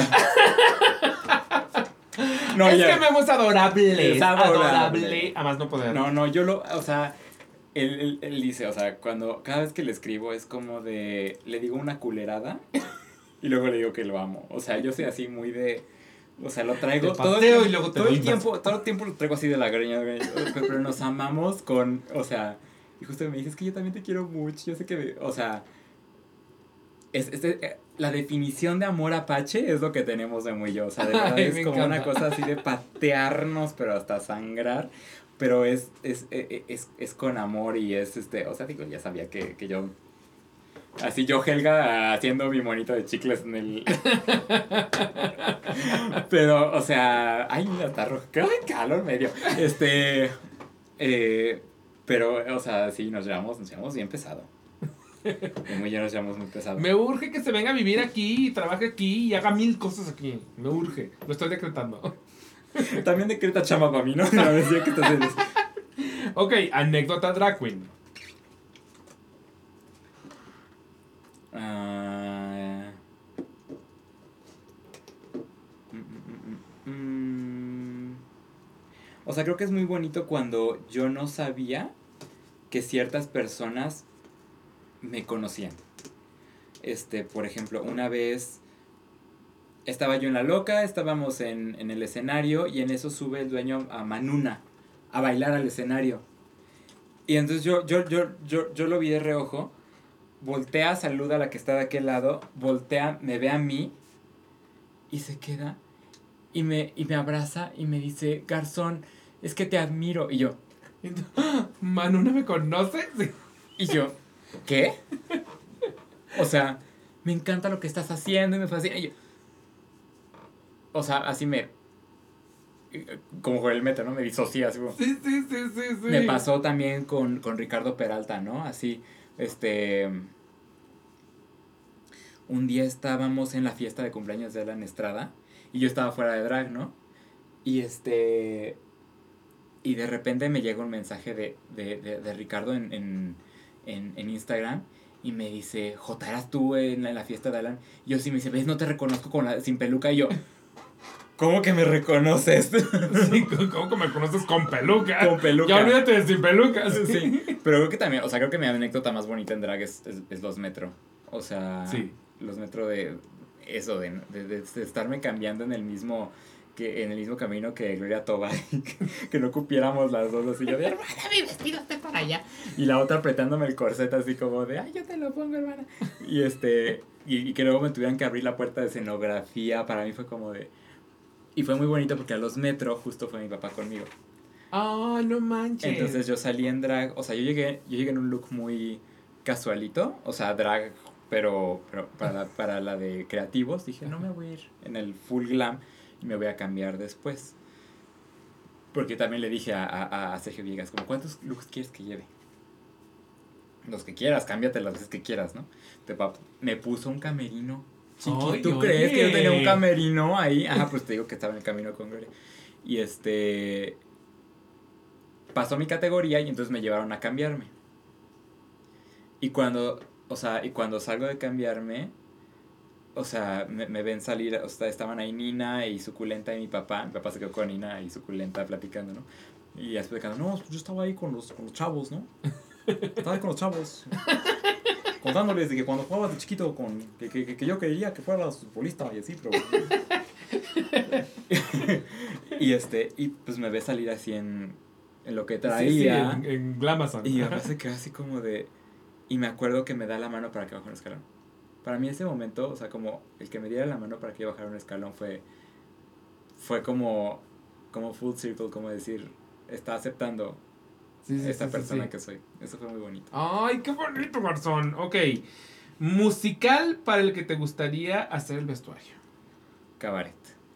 Uy, sí. Cabaret. Uy, sí. Porque aparte te voy a decir una cosa. Siento que si actualmente existiera una nueva versión de Cabaret, un remontaje de Cabaret más bien, ya tienes que hacer nuevo. O sea, como que Sí. ya. Cabaret está muy visto, entonces, Ajá. ¿qué vas a hacer? ¿No? O sea. Me encantaría hacer cabaret. Me encantaría hacer este Hedwig. Uy, también. Me fascinaría ser Hedwig. Este. Híjole, es que hay muchos, o sea, no solo por la temática drag, o sea, me gustaría ser, por ejemplo, mi bella dama. My Fair Lady. Te va perfecto, pero perfecto. O sea, My Fair Lady me fascinaría hacerlo. Me fascinaría hacer, por ejemplo, Beetlejuice. O sea, siento que sí, sí siento que sí son muy Town, me encantaría ser Town. Claro. Este, bueno, Mulan Rouge ni se diga. Eh, pero sí, yo creo que si tuviera que escoger uno, probablemente Cabaret. Sí. Como que tiene todos los elementos que, que, que me gustan, ¿no? Como que es de época. Bueno, entre sí My Fair Lady. La verdad es que los dos tienen un lugar. y los dos los veo perfectos, o sea, así. Para, mí, ver, para mí ver la película y ver los vestuarios de, de, de, Son Cecil Beaton, ¿no? Creo que sí. Este, la escena de, la, de las carreras fue así como de... Ay, es que la espectacularidad, o sea, haber estado en esa grabación debió haber sido así. Y Audrey Hepburn en... En sombrerazo. Porque además era la naca de la carrera. Ajá, era la naca de la carrera. Naca. o sea, lo que traía era la naca, era como, ¿quién se viste así? Sí, sí, era la Pretty Woman. Ajá. Y, y, era la que se veía más hermosa. Ay, no. Y luego el, el, el Givenchy con el que sale a la fiesta con su... ay, no. O sea, es una fantasía, una fantasía. Estoy de acuerdo. Ok. Eh, ay, Cristo Santo. Tres cosas que encontraríamos en el unboxing de tu cuarto. Madres. Polvo, no es cierto. Este, en el unboxing de mi cuarto. Un chingo de accesorios como de leather. O sea, porque yo para el drag uso así de que straps y cosas, o sea, muchas cosas así. Pelucas a más no poder. Hay una un chingo de pelucas y este ¿Dónde las tienes? ¿Cómo se guardan? Tengo, haz de cuenta que eh, entras a mi cuarto y es como, o sea, al fondo es como un walking closet. Es al final está, o sea, como que lo dividiendo. Os dije aquí, esta pequeña sección es para Luis Roberto y luego todo lo demás lo ocupa la señora Garzón. Entonces, este, al fondo puse un rack de estos como para herramientas. Así que son, ya sabes, el que te venden en Home Depot, que es así de Sí, sí, sí, tic, tic, tic, sí, sí, sí. Y ahí tengo así el montón de cabezas de mis exes con pelucas. el montón de cabezas así con este, pues sí, pero la, lo malo es que yo uso pelucón, o sea, yo ubico lo que tiene el, el, el, mechón blanco en medio, es que es así, o sea. O sea, son, son muy grandes, entonces pues en cada repisa, en lugar de caberme dos, este, dos o tres, me cabe una. Entonces tengo así como todas esas. Y no sé si ubicas una roja que tengo que es un mohawk así. Ajá, claro, sí. Esa también la tengo, pero hasta abajo, o sea. Me estoy quedando sin espacio, hermana. Si me pueden rentar por ahí, no puedo. Mis pelucas necesitan su propio departamento, gracias. Sí. sí, o sea, yo cuando veo así, por ejemplo, los. me encantan esos videos de, de My Drag Room y que creo que han hecho He visto el de Sasha Velour y el de Trixie Mattel. Es como de Trixie Mattel tiene un departamento. Pero claro, no, Trixie, Mattel, tiene un departamento para, para su drag. Sí, sí, sí, sí, sí, sí. Y claro que tiene para costearlo ante todo el mundo. Claro, claro. Esa es la draga millonaria. Yo quisiese. quisiese. Yo quisiese. ok, falta una cosa en el unboxing de tu cuarto.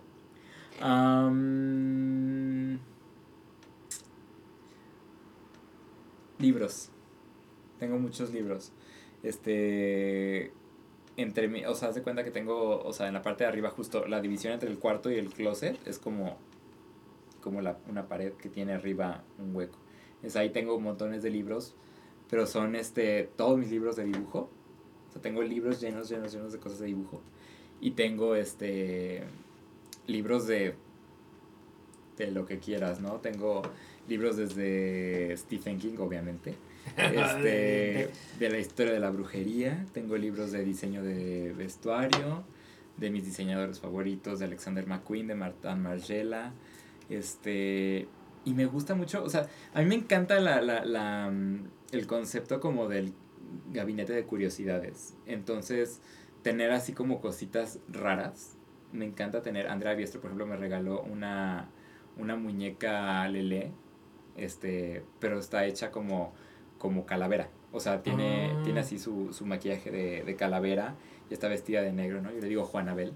Este, y ahí está la Juanabel sentada y este y te, tengo este mm, tarrones con, con este de estos así como de, de vidrio, pero los tengo llenos de que sí, de cuentitas de, de vestuarios que, que han sido especiales para mí, o de plumas de pájaros, o sea, eh, hay así como... eh, tengo uno lleno de espinas, o sea... Es casual. Sí. Este, tengo uno que, este... Cuando conocí a mí, cuando empecé a salir con mi ex, tenía un... Compramos unas galletas de la, de la fortuna, ¿no? Ajá. Y, y, este, y lo que decía ahí, decía, y la que me salió, decía algo así como, eh, el amor de tu vida llegará cuando menos te lo esperes. Y entonces este, lo guardé en un frasco donde tengo el montón de cristales que me sobraron de, de siete veces a Dios, porque es mi polvo de estrellas. Entonces como tengo eso ahí también, o sea, eh, tengo mi, mi pequeño gabinete de curiosidad. Amo, siento que es como entrar así de que a una tienda de Diagon Ali. Ándale, ándale, ahí también hay la mano así seca. Ok, canción para lip sync. Mm. Por ejemplo, Enrico, siempre que sale Bad Romance, ya saben que yo me subo. O Bloody Mary. Pero es porque son las que están como, como de moda y la vampira, ¿no? Pero a mí me fascina hacer Sweet Dreams de Annie Lennox. Uf, es enorme esta canción. Sweet Dreams me fascina. O sea, cualquier cosa, porque yo no soy de, de estar este azotando la panocha contra el piso. O sea, yo no puedo hacer eso. Yo no puedo, yo soy muy interpretativa, ¿no? Y, y este, y como mucho con las manos y, o sea, soy, soy, soy más así, porque mi personaje también va más de eso, ¿no? Claro. Porque yo, o sea, no, no, no te hago un split, pero ni para salvar mi vida. O sea, entonces, mi, mi, mi show va por otro lado. Pero creo que Sweet Dreams de Annie Lennox es Es la Es correcta. buena. Ok, la última. Historia, ¿qué chingados escribí aquí, Dios mío? Histo- me la mamé esta vez. Historia Comprar de tu leche primer desamor. ¿Cuánto tiempo tenemos? Historia de mi primer desamor. Híjole. Te vuelvo a ventanear, hermano. este. eh, mira, yo cuando, cuando regresé de. Cuando me fui a Bélgica, todavía no salía de. O sea, para mí decir que iba a estudiar diseño de moda fue como salir del closet, ¿no? O sea, mis papás lo tomaron como, ah, sí. ¿No? Ah, ya, ah, ya. Sucedió. Claro, sucedió, ¿no? Entonces, este, ojalá no sea el pasivo. Este, Ojalá no salga draga nomás. ojalá no. Pero nomás no te vistas de mujer. Ay, ojalá estuviera sobria mi mamá. Este, eh, entonces cuando, cuando yo me fui a Bélgica dije, ay, aquí nadie me conoce. Aquí nadie, entonces, eh, no fue desamor, pero pues tuve ahí como mi, mi que ver con un chavito que este que, que eso era muy chistoso porque yo amo la película de Lizzie McGuire, es de mis películas favoritas en la vida. Y un día me dice así como de saliendo de la escuela como de, ay, vámonos a no sé dónde, súbete en mi, en mi, en mi, mo- En no en mi tu- moto, en, mi- ajá, en su bicicleta, era su bicicleta, ni siquiera una moto. Y ahí yo decía, yo así de volaré, ¿no? Este, pero ya cuando regresé, ahí fue donde se puso tenso el asunto, ¿no? Porque yo decía, ya experimenté esa libertad, la quiero experimentar acá, pero todavía tengo mucho miedo de hacerlo en, en México, porque en Querétaro, pues además, sales a la calle y te encuentras a una tía, ¿no? En cada esquina. Entonces, eh, para mí justo fue esto de llegar a, a, a Querétaro y, y conocer, y de pronto conocer a tanta gente, a tanta gente gay, o sea, que, que fue como, como existen, ¿no? O sea, y, y, y están aquí en mi círculo inmediato y, y, a mí siempre me ha costado mucho trabajo sentirme una persona atractiva. Siempre, o sea, tengo una dismorfia muy cabrona donde me veo al espejo y, es como de nunca nadie te va a amar, Quasimodo. este, así por eso te encerraron en el campanario. Este, entonces para mí sentirme deseado siempre ha sido como muy complicado. Entonces, eh, durante mucho tiempo fue como, como esta cuestión de, de las personas que a mí me gustaban, no, no sentir la reciprocidad, ¿no?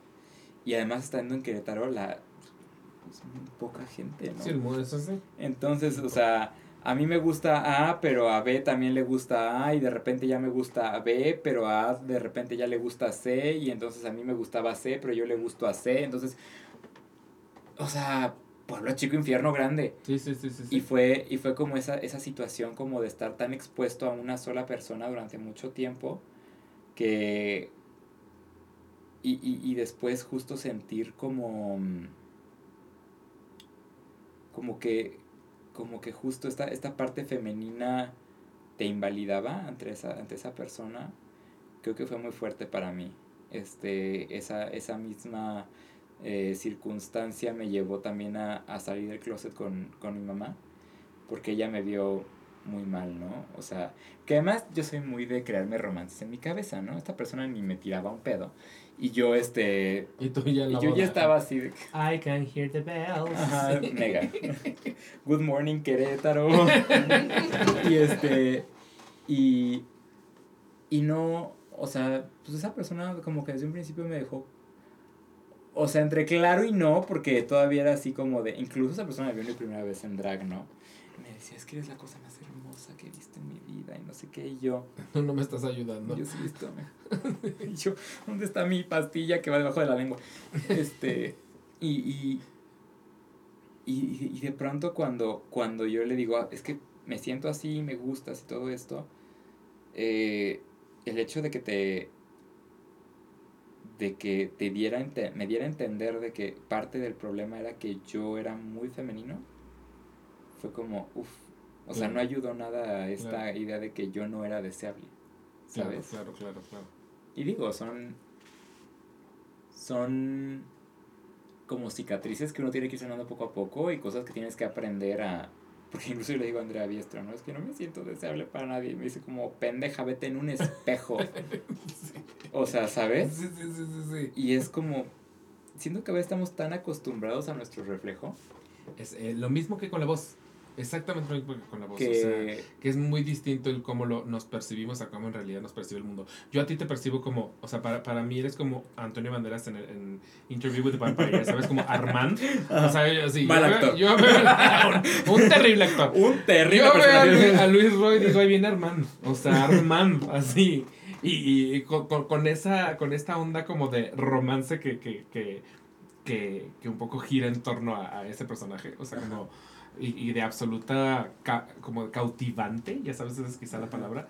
Pero es eso, o sea, al final del día, claro que nosotros jamás nos vamos a ver como nos percibe el otro, jamás. O sea, Ajá. nos vamos a encontrar todo lo que nadie más nos encuentra, igual que en la voz. O sea, de oírte y decir, ay, estoy chillón. Nadie en la vida te piensa como chillón, porque aparte te llevan escuchando toda la vida. Entonces, claro. no, no, jamás van a oír lo que tú oyes cuando dices, ay, me oí. Y somos ay, muy qué raro. críticos, somos, somos, muy somos críticos. horribles con, con, con, nosotros mismos. Y yo somos creo horribles. que, este, obviamente es un proceso. Eh, amarse a uno mismo. Creo que probablemente hay por decir que mi primer desamor fui yo mismo, ¿sabes? O sea, como que romperte el corazón tú mismo por decir cosas que tal vez suenan más fuertes en tu cabeza, está, está muy mal y, y cada vez soy más desprendido de eso, ¿no? Antes era como de, de que te dicen, no, no, no me gustas y es como de...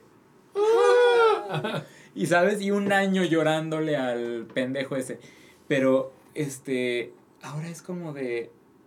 Pues no le gustó, next, sí, ya. Pues yo por ti, chiquillo, ¿sabes? sí, sí, sí, sí. O sea, y, y sí, yo también sé que... Que la gente tiene muchas estas, mucho estas ideas como que poco a poco se las van quitando. A veces también como draga te fetichizan, entonces el otro extremo. Y estamos en una época donde a la gente se le está cambiando el chip a, a, decir, ¿sabes qué? No, enamorarse de una persona no es enamorarse de su genitalidad, no es enamorarse de, de, su, de su coraza, sino de lo que está dentro. Claro. Y, y creo que darnos cuenta que somos personas que tenemos mucho que ofrecer y que somos personas únicas es este algo que debemos de, de, de, de poco a poco ir trabajando y, y justo como compartir ese mensaje con la gente, ¿no? Que es lo que, que, es lo que a mí me, me motiva mucho con, con, con el drag y hace poco, por ejemplo, estuve en el Drag Story Hour contándole un cuento a los niños y, y escogí un cuento de eso, de una bruja que va por, que va a su cita, tiene una cita por Tinder con un ogro. Oh, wow. Muy moderna. Muy moderno, sí. Ajá. Entonces, eh, ella va rumbo a la cita con el ogro y en el bosque se topa varios animalitos. Pues la ardilla le dice, como te verías más bonita con el cabello lacio, no así crespo. Y se agarra su varita y ¡tam! se lo cambia, ¿no? Y se encuentra un zorro, ¿no? Y le dice, es que te verías más bonita si tu nariz fuera finita y respingada. Y ¡pum! se la cambia.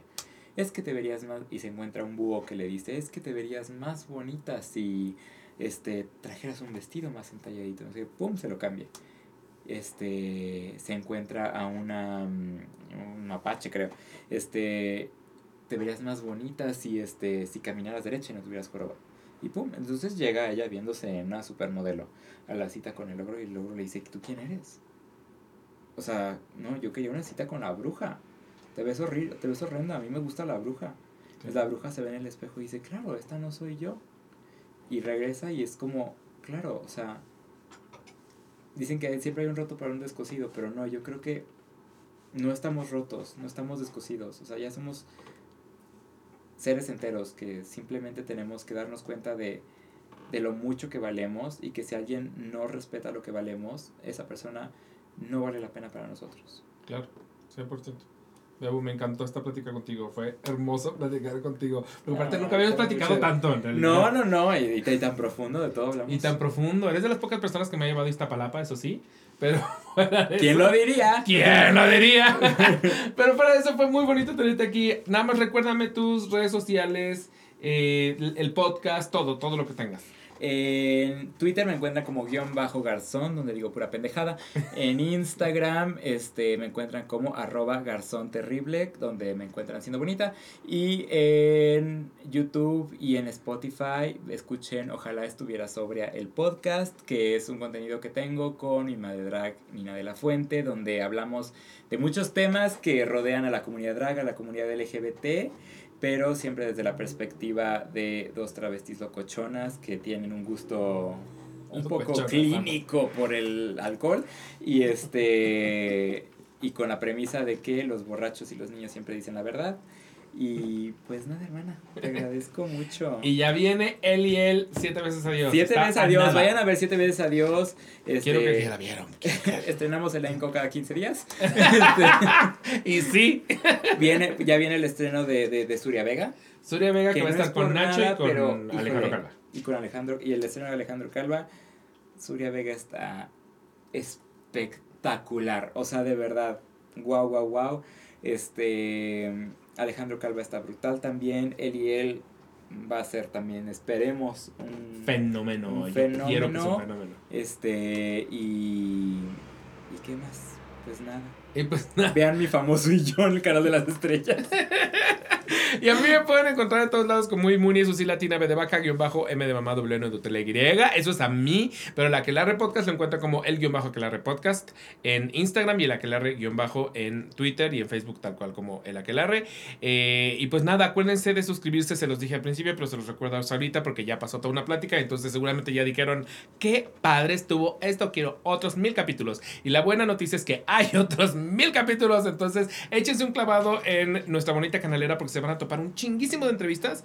Las de YouTube y las de Spotify y iTunes todavía más porque son de verdad miles, son muchos años de hacer este podcast. Entonces pueden encontrarse con cosas maravillosas. Si nos están viendo en Spotify o en iTunes, regálenos una bonita calificación, una bonita cinco estrellas, un bonito comentario, nos ayuda a salir mejor posicionados. Les agradezco mucho estar aquí, te agradezco mucho estar aquí. Fue una hermosa plática, de verdad, hermosa. hermosa, hermosa. Muchas gracias. Ya, ya había, ya, ya era, ya era justo y necesario. Ya era justo y necesario y aparte complicado porque esta mujer no tiene tiempo. No tiene, no está para saberlo, pero sí fue complicado. Estamos grabando en un día que nunca grabamos, con eso les digo todo.